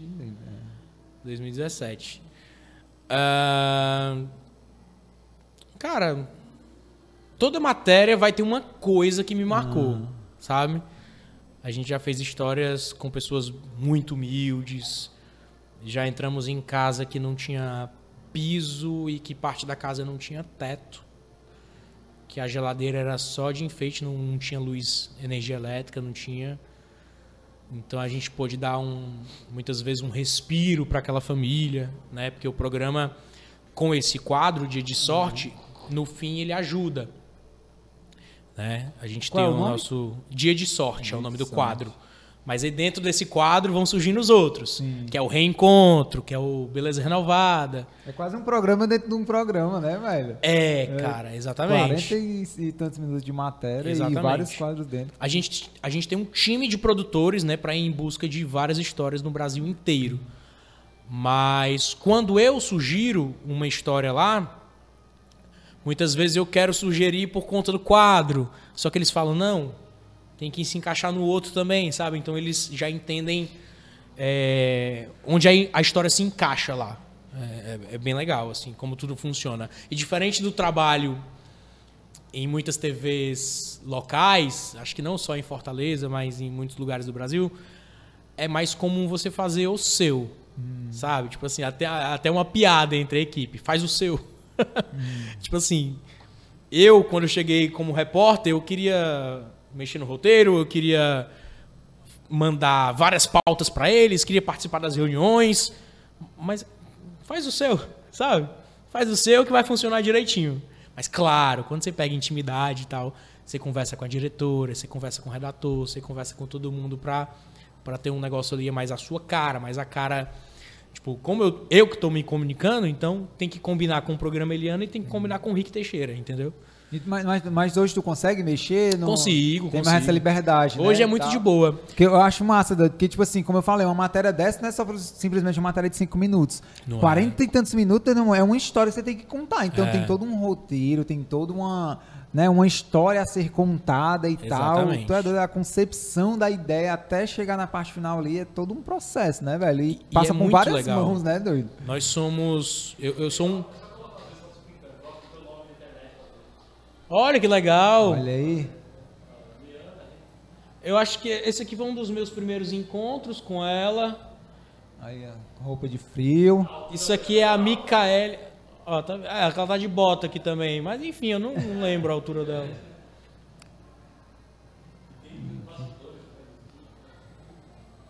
Isso aqui é a Micaele, estrelinha do forró, que é uma personagem nossa. A vida dessa menina e da família dela mudou completamente. É porque é isso, né? Quando você ganha um dinheirinho ali pra te ajudar, muitas vezes você consegue administrar direitinho e outras vezes não. Mas a família dela, assim, ela ganhou um carro do Wesley Safadão. Mudou o no que tu fala depois do- da matéria? Sim. Que massa, meu irmão. Eles que estavam, tipo, não sei se era de aluguel que eles moravam. Ela canta, como é? Ou ela, Ela tinha canta. um sonho de ser cantora? Ela tem o sonho de ser cantora e ela tinha um sonho também de conhecer o Wesley Safadão. No palco do programa, ela conheceu o Wesley Safadão. Ele deu um carro pra ela, porque a família precisava de um carro pra fazer os showzinhos dela. E ela ganhou, se eu não me engano, 40 mil do programa, não lembro. Mas é porque a gente tem o, o time de doadores, né? Então a empresa que quer doar chega lá, ah, eu vou doar tanto, e aí ela pode fazer um, um, um depoimento, né, no programa para dizer, ah, eu estou doando e tal. É importante para a empresa tal é, doar isso aqui e tal. E aí as pessoas ganham aquele dinheirinho ali para conseguir realizar o sonho delas, seja reformar a casa, seja comprar um carro, pagar as contas, alguma coisa ali para dar um respiro, sabe? Na vida daquela pessoa. Muitas vezes a gente tem os, os casos assim que tipo da Micaele, né? Que transforma completamente a vida da pessoa. A família dela montou uma lojinha e tal, é um negócio bem legal. Isso é e massa, eu acho que, voltando lá ao assunto de ajudar as pessoas, Sim. isso reflete em mim, mesmo isso não saindo do meu bolso. É muito doido. Eu fazer parte dessa mudança na vida dessa pessoa fazer parte de um programa que ajuda as pessoas reflete na minha vida. Quando eu deixo, quando eu termino uma matéria como essa, eu chego em casa e coisas boas acontecem. É, é- é bem isso, entendeu? E eu falo, caramba, cara, como assim? Tipo, não saiu do meu bolso, mas tá refletindo em mim. É muito doido. É, a pa- partindo disso aí que tu falou, você muda, né, cara? Como que era. Como é que tá na tua cabeça, assim, como é que era o Rick lá da, da Babalu e o Rick que tá agora? Em questão de. Cara, eu sou um cara mais. Apesar de ter crescido em periferia e chegado na, na parte grande da cidade assim, eu já tinha a consciência, né? Mesmo tendo, sendo, é, crescendo em periferia, eu já tinha consciência do que é a periferia, porque isso é importante. A consciência de classe, a consciência do, do que é ter menos dinheiro, que é ter um pouco mais de dinheiro. É, entender que a pessoa que está te servindo, ela tem uma vida normal, ela tem uma história, ela merece ser respeitada, entendeu? Então essa consciência eu sempre tive, mas estar dentro de comunidade, gravar histórias que eu gravo para o programa Eliana, tornaram essa minha consciência assim bem mais elevada, sabe? Isso tornou minha consciência bem mais, mais elevada. É tanto que eu escuto músicas de, de rap, músicas que mostram, que falam sobre a realidade em comunidade. A primeira vez que eu escutei uma música chamada Canção Infantil, que fala sobre a infância dentro da comunidade, espe- especificamente, se eu não me engano, acho que do Rio de Janeiro, cara, eu desabei. Chorei horrores. Porque você fica muito consciente. Eu chorei porque eu entendia aquela infância dentro da comunidade. Por quê? Porque eu fiz matérias com pessoas que tiveram. É bem pesado. Eu gravei uma pauta com os 22 do Passinho. Com o Faísca, o Fumaça. Esqueci o nome do outro. e os meninos. O GG. O GG. O Faísca, o Fumaça e o GG. E os meninos cresceram lá em São Gonçalo. Olha aí, os meninos. Faísca, o Fumaça e o GG. Eles são gêmeos, não sei qual é o Faísca, o Fumaça, não. É, a gente gravou com eles pro programa Eliana. Eles participaram de, do clipe Amarelo do. do é do Emicida, né? Amarelo? Essa ideia. Eles participaram, eles passam no clipe e a gente fez a história com eles, mostrando um pouco da, da história e tal. E aí o programa ajudou eles a reformar a casa, a construir a cozinha para a mãe, enfim. Eles me trouxeram muito essa consciência, sabe? Eu visitar lá a comunidade, é, eles contarem um pouco da história, do perrengue, de tudo que eles passaram, de tudo que eles querem mostrar para as crianças da comunidade, para que elas se, se inspirem e tal. É muito motivador, isso me, me toca muito, assim, é muito doido. Que massa, velho, que massa. Eu, eu, eu gosto muito dessas essas histórias que não só mudam a vida deles, mas a nossa também, né? Muda tanto, muito a Tanto a gente que tá assistindo, quanto eles lá que passaram por essa transformação, quanto tu que tá fazendo essa matéria. É muito massa esse tipo de história assim. A gente trabalha na televisão, essas coisas de conteúdo, a gente sabe que o cara pode escolher com que ele ganha dinheiro. Né?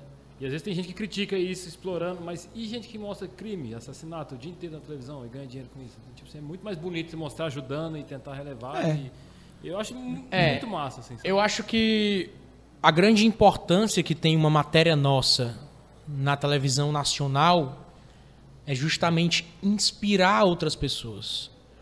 Porque se a realidade não é apresentada a elas fisicamente, né? Se a boa realidade não é apresentada a elas fisicamente, ali pessoalmente, ela pode ser apresentada através da TV. Sim. Então, é uma espécie de. É como se fosse a, a representatividade, né? Se eu quero ser cantor e moro na comunidade e acho que isso é impossível, estou assistindo o programa Eliana, estou vendo que uma pessoa está realizando o sonho dela, eu vejo que aquilo é possível, entendeu? Imagina o tanto de sonhos, o tanto de, de gente que está se inspirando nessas histórias. Isso é. O cara se inspira mesmo. Eu, eu- hoje em dia eu nem assisto mais é, programa de, de, de, sabe, jornal, de, de, sabe, só passa desgraça. Tá? Minha avó falava que, ah, passa tanta desgraça que se a gente espremer a televisão sai sangue e tal, de tanta coisa. é muito mais vantajoso, muito mais legal assistir é, reportagens desse tipo, que o cara fica na frente da televisão emocionado ali com a história e tal, você se inspira.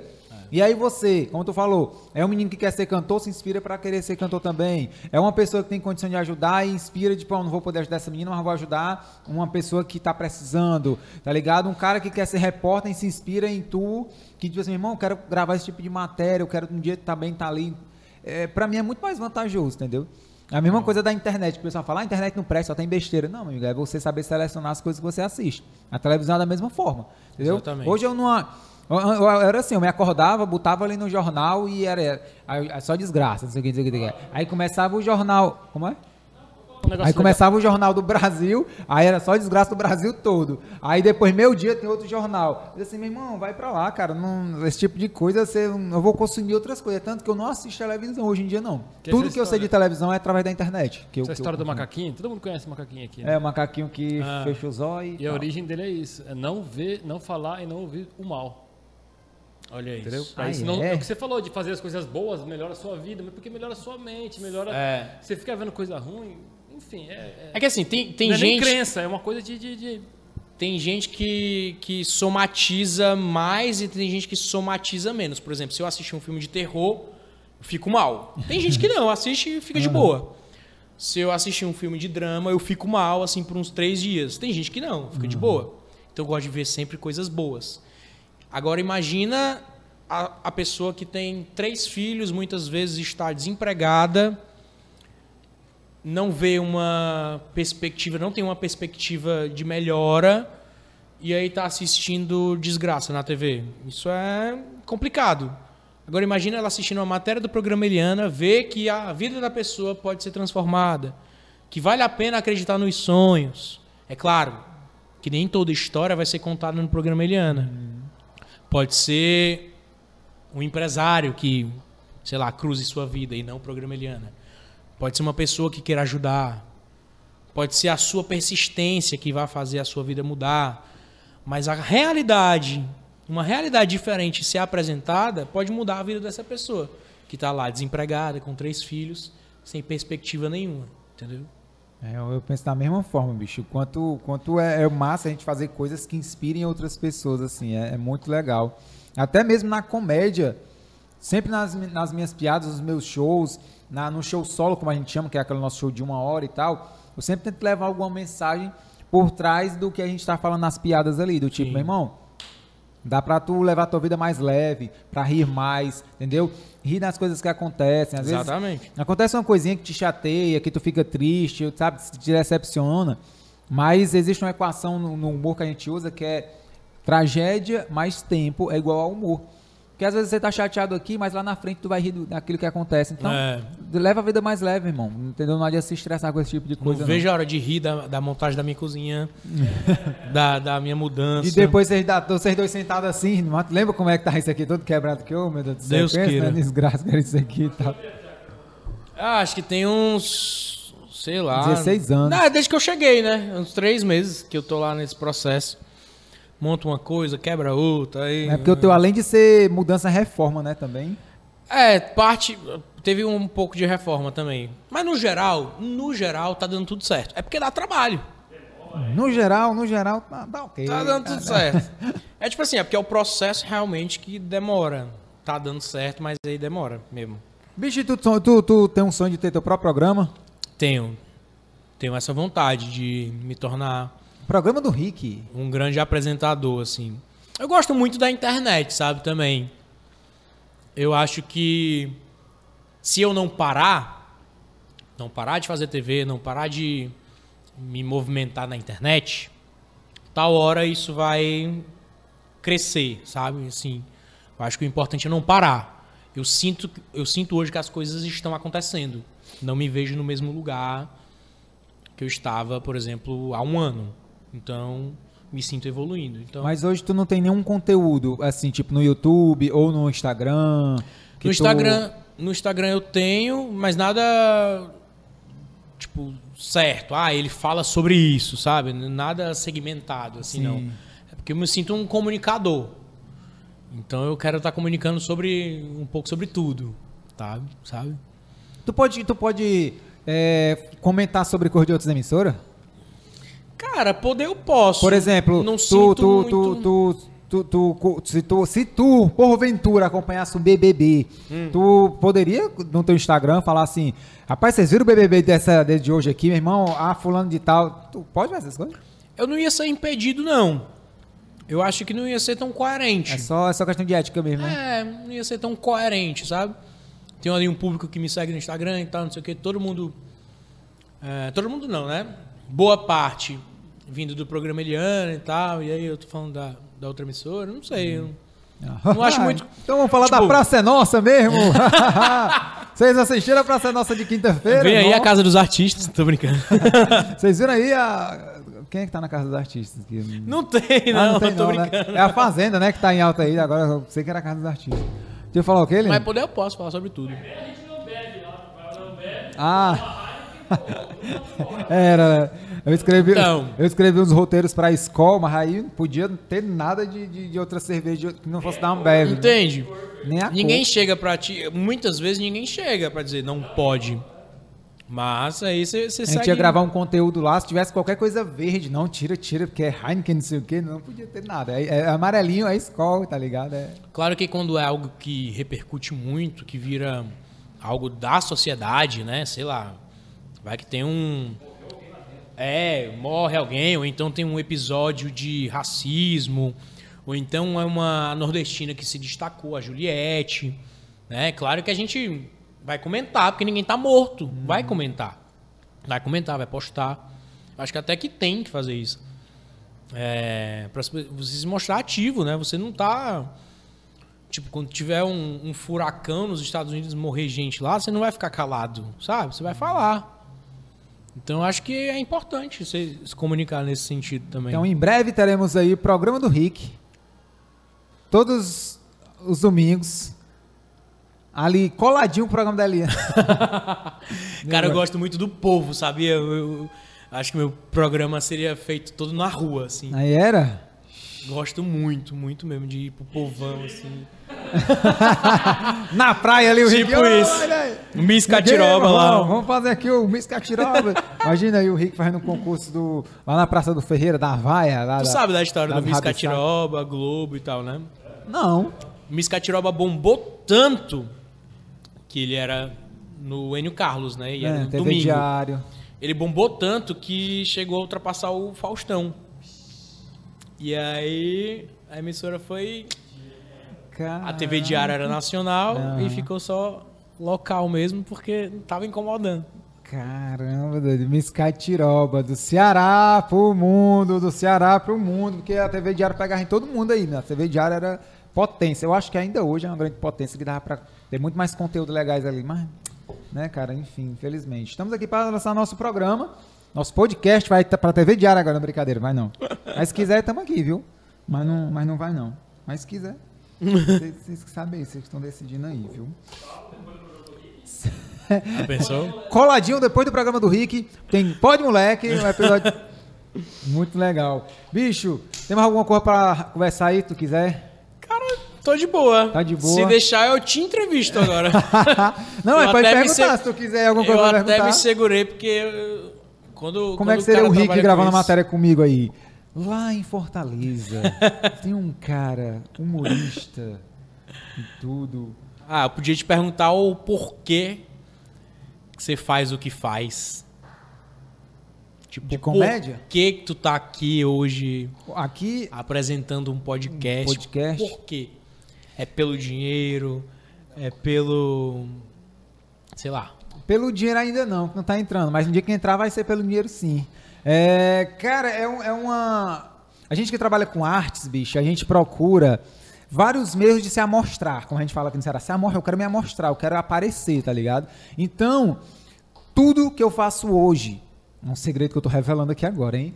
Tudo que eu faço hoje é um funil pra chegar no, no topo ali, que é o quê? Levar a galera pro meu show. Muito massa. É isso que eu quero. Se eu gravo vídeo pra internet, é porque eu quero que a galera conheça meu trabalho pra ir me assistir ao vivo. Se eu tô gravando um podcast desse aqui, é que eu quero juntar um público que gosta do meu trabalho e falar, ele faz um, faz humor, tá descobrindo agora que eu faço show, vou assistir ele ao vivo. Se um dia o Rick me chamar, chega a gravar matéria aqui, eu vou. Por quê? Porque eu quero que o povo me conheça para ir pro show. Então hoje, tudo, meu foco é fazer um funil, tudo que eu posso fazer para levar a galera pro show. Tava trabalhando com o Leandro, né? Como eu falei, pra, produzindo os conteúdos para a escola. Eu era o roteirista, ele era o diretor. E aí a gente foi dispensado da escola. E aí eu peguei e falei, mas estamos só, estamos né, livres assim o dia todo, só trabalho à noite fazendo show. Sei lá, bicho, eu sou muito fã de podcast, sou fã de podcast desde quando era só áudio mesmo, Aham. consumindo ali e tudo. Eu falei, tá muito em alta aí, modinha, todo mundo tá tendo podcast, vamos fazer o nosso aqui e tal. Eu gosto de conversar também, gosto de trocar ideia com a galera, gosto de falar. E aí eu falei, vamos montar o nosso, vamos montar, vai ser legal e tudo. E aí eu montei e tô aqui justamente para isso. Para ganhar dinheiro e esperando vocês entrar em contato comigo aqui para me patrocinar ou deixar 50 reais lá no meu Fiat Argo prata OID das placas iniciais aí. Eu agradeço se vocês fizerem isso aí. Os 50 reais do Érico Rocha, 50 né? reais do Érico Rocha. Gente, ó, Pode. você empresa local, ah, é ali, né? Aquela fechadinha tua lá. Você empresa local, você empresa nacional, que quer investir num podcast, que daqui a pouco vai estar bombando, cheio dos cortes com um milhão, dois milhões, ó. Pode moleque, viu? Vem Fica a agora, dica. Vem agora enquanto tá barato. É. Porque depois eu vou estar recusando. A partir de 3.500. Depois eu vou estar que nem um cara do Explore comigo e do, do Gordice. Só, não, eu não tô, no momento. nesse, nesse mês Eu não estou com lotado tempo, não, aqui, né? Nesse momento não estou com tempo aqui. Mas é Ai, isso, bicho. E Meu é- primeiro podcast, hein, inclusive. Aí é? Meu primeiro Exclusivo! Olha. podcast. Tá Aí tu vai ver que depois desse, vai todo mundo te chamar agora o Rick É. pra ir, pra não sei o que, tá? mas ó, o primeiro foi aqui. Tá vendo Pode aí? moleque. Honrou. Podia ter dito não? Podia. Eu ia ficar chateado? Ia. Mas veio. Ia dizer, ah, agora eu entendi porque que eu passei 10 anos sem ver esse cara. É. Lembrei. Eu lembro quando ele era na social media lá, era mal humilde. Agora que é repórter da Eliana, Ô, comédia. eu nem falei no começo isso. Então, se você tá assistindo agora, no finalzinho, ele é é repórter da Eliana também, viu? Não sei se você percebeu, não. É um tá nacional. Aparecendo pra todo o Brasil, do Ceará pro, pro, pro, pro mundo. Tá vendo aí? A, a USBT tem na- internacional também? Acho que tem. Eu sei que muitos angolanos. agora. Muitos angolanos me assistem. Eu não sei se é na TV aberta. Mas muitos Ela disponibiliza o angolanos. programa no YouTube? Sim, sim, sim. Se você quiser assistir aí as reportagens do Rick, vou colocar aqui o canal do SBT. É. Na descrição do vídeo aqui no YouTube pra você assistir, uma passadinha por lá. Passa suas redes sociais aí, Rick.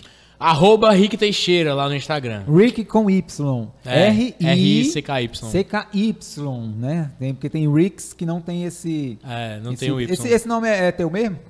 Não, meu nome é Luiz Henrique. E aí, como é Luiz Henrique, Não, eu comprei esse, não é meu não. Eu comprei. foi, foi dois dólares. exatamente. dois dólares, dois dólares. Como é Luiz Henrique, é, na escola o pessoal chamava Luiz Henrique, Luiz Henrique, Luiz Henrique, Luiz Henrique. Aí ficou Zenrique e depois ficou Rick. É muito doido. Muito doido, muito massa. Eu gosto desses nomes artísticos assim, muito legal. Pois é. Rick Teixeira, segue aí nas, nas redes sociais, tá passando aqui. Tem mais alguma outra rede social pra passar? Canal no YouTube. Não, lá no Instagram já tem, já tem o suficiente. Então segue aí o Rick aí pra você ficar por dentro aí. Se tiver uma história bacana, manda lá no Instagram, não quer perturbar não. Manda, tem um destaque pra isso lá. Pronto, lá no Instagram você tem uma história legal aí da sua vida, que você conhece alguém, manda aí pro Rick que quem sabe... Lá no destaque, viu, quem gente? Tem- sabe, não é garantia nenhuma. É, inscreva-se, é. Não Porque tem- muita gente me manda mensagem. É, né? Eu vindo pra cá, uma pessoa me manda uma, uma mensagem enorme, uma foto. aí tu eu, bota só assim, ó, nem li. Eu, eu comentar, eu comentar, nem li. Daí eu falei, olha, estou indo pra um podcast agora. Porque se eu entrar na história triste e vier pra cá, eu, meu Deus. É, não é bom não. Mas obrigado você que assistiu. Obrigado primeiro você, Rick. aí, Obrigado, cara, meu querido. Verdade? Foi muito bom esse Uma reencontro. E ver, que, e ver que você continua em movimento, continua gravando, continua com seus shows, isso é legal pra caramba. Ai, que bacana. E que continue muitos aí. Ai, então, viver de arte no Brasil tá cada vez mais difícil. Daqui a né, pouco a gente vai estar com nossa cobertura em São Paulo, Olha se aí. ligando. Que É. legal aí, é isso aí. Ah, cobertura que tu de apartamento, né? Não sei que ele Mas tá, pode, ele tá mas pode cobrindo ser a do açaí show, também, a Não, mas é que ele tá aqui. cobrindo algum show, assim, tava fazendo a- cobertura lá do show lá. Pode Ah, ser beleza. leitinho em pó a cobertura É, também. pode ser aí, tranquilo. Então, ó. Peraí que eu me engasguei aqui agora. Você que tá assistindo aí até agora, deixa o seu like aqui no YouTube. Se inscreve no canal, se você não é um inscrito ainda, tá perdendo tempo, porque é importante você deixar o like, se inscrever pro YouTube divulgar esse vídeo para outras pessoas também. Deixa no comentário quem que você quer ver aqui também, ou o que, que você achou desse episódio. Vai, vai, comenta aí agora. Se você tá assistindo até agora, nesse momento, eu quero saber se você tá assistindo mesmo. Que palavras eles vão deixar aqui? Uma palavra para eles comentarem. Palavra inconstitucionalissimamente. Porra. Inconsti... Parece pesquisa no Google. Qualquer coisa, pesquisa no Google e copia e cola. Inconstitucionalissimamente. Você pode colocar lá e pra, pra eu saber se você tá assistindo até aqui mesmo. E se você tá ouvindo pelo Spotify ou pelo Deezer, dá a sua avaliação que é importante também. Tu faz algum exercício de, pra entrar antes de, de cena, de trava-língua, essas coisas? Cara, dependendo do que. se- Tipo assim, se eu tô há muito tempo sem falar e tal, normalmente eu faço. Se eu já tô no ritmo, sabe? Se eu fosse gravar agora, eu não ia fazer nenhum, porque eu já passei muito tempo falando aqui. Entendeu? Então, eu, tipo, quando tá aquecido, eu não preciso fazer exercício. Eu, eu percebi que tu procura falar as palavras mais articuladas, é todos os, os S's É com tudo assim e tal. isso, Apesar né? de eu entender muito bem de português, que eu tiro nota mil no Enem se eu quiser, mas eu não, eu não, eu não ligo. Eu acho que é a, a, a imagem que cada um quer passar, né? É- Porque, tipo, tu é comunicador, tem que Não, falar na bem tal, verdade- não sei o quê. E Na eu falo, verdade, "Ah, tô nem eu aí." acho que isso é mais do, tipo, sei lá, esse é meu primeiro podcast, sabe? Aí fica. Mas no é um dia a dia tu disso. fala normal e tal, É, eu, mais acho que, eu acho que eu falo, não sei. Na verdade, às vezes eu tô passar saindo. a Com os, prestar atenção nisso. às vezes eu tô saindo com os meus amigos e eles falam: Tu é muito apresentador. então eu sou o cara que, por exemplo, tem um jogo que tem um cabeça do jogo. Aí lá vai eu, ser o cabeça do jogo. Aí eu falo, mas RPG assim, é. Cara. É, tipo assim, todo jogo que é pra Apresentar. organizar, eu quero organizar, sabe? Tu sabe falar papibaquígrafo? Paqui, pa, quem? Papibaquígrafo. Papiga. Como é? Olha aí, foi que, que ele quis Tá deixar uma vendo? palavra inconstitucionalissimamente. A galera, que sa- a galera que saiu na avaliação tá perdendo essa. Tem aquela também. É, inconstitucionalissimamente. Não, essa daí não é maior, Tem não. essa daqui que eu vou tentar falar certo. Pneumultramicroscopiconiótico. Deixa eu ver se eu acertei. Essa daí eu não consigo nem falar porque eu não decorei, mas papibaquígrafo é simples, é rápido, mas pouca gente consegue falar. Papibaquígrafo. Ah, eu não sei nem o que que é, mas eu aprendi isso na faculdade. Eu fiz até uma matéria lá na faculdade, na FAC, que era... Eu não lembro o que era. Mas enfim, eu saí lá dentro da FAC perguntando para as pessoas. Você sabe falar papibaquígrafo? E a galera... pa- pa- pa- Caramba. Papibaquígrafo. Papibaquígrafo. pronto, lendo agora você consegue. É. É, trava-língua que não pode. Ah, não posso ser significado, não, mano. Geralmente dito como brincadeira, como jogo verbal, para ser uma palavra difícil de ser pronunciada. Caramba, que, o acaba que inventou essa palavra aqui é um gênio, meu irmão. Pa- Papibaquígrafo. É um ótimo exercício pra tu fazer com a galera lá da. Não você é, sabe falar papi... Você vai ganhar 40 mil se você souber falar papibaquígrafo agora. Não adianta chorar, meninazinha. Você. a menina querendo ser cantora. Não quer ser cantora de forró. Não, não tem problema. Você vai ter que falar papibaquígrafo pra ganhar mil reais. Meu Deus. Enfim, galera, desculpa. Esse aí que já saiu antes e voltou agora. O que, que tá acontecendo? Eu fui lavar a mão. e os caras ainda estão falando aqui. Avalia, deixa seu comentário e até o. Rick, Gostou aí? Legal? Foi Gostei legal? demais, a experiência Muito é muito obrigado, legal. vocês foram ótimos aí. Obrigado, Rick. Obrigado, Eliana. Ei, manda, essa, manda esse clipe pra Eliana, esse corte aqui. Eliana! Um beijo, Eliana. Eu quero em você aqui. Vai ser impossível, mas show de bola. Quando tiver aqui em Fortaleza, passando férias, você, ó, a menina do dedinho aí. Tá vendo? Sou a maior fã de você, Eliana. Ela grava bastante aqui, só esse ano vem umas três vezes. Olha aí, cara, se eu soubesse, eu feito a ponte aí. Mas agora eu tô uma pessoa de conhecer a Eliana. Uma. Olha aí, ó. Uns dedinhos. Meu Deus. Essa aqui, ó. Essa aqui, ó. Aquela, na época que ela apresentava nos programas infantis. Faz parte, faz Essa parte. aqui é ela não, mas é? Ai, tá aqui, disco de vinil. É mesmo. Caraca, tá muito diferente aí, doido. E tem funk, tem tudo isso aí de, de disco guardado em casa, A Eliana. capa de revista. Bom, galera, valeu, tchau, tchau. Valeu, gente!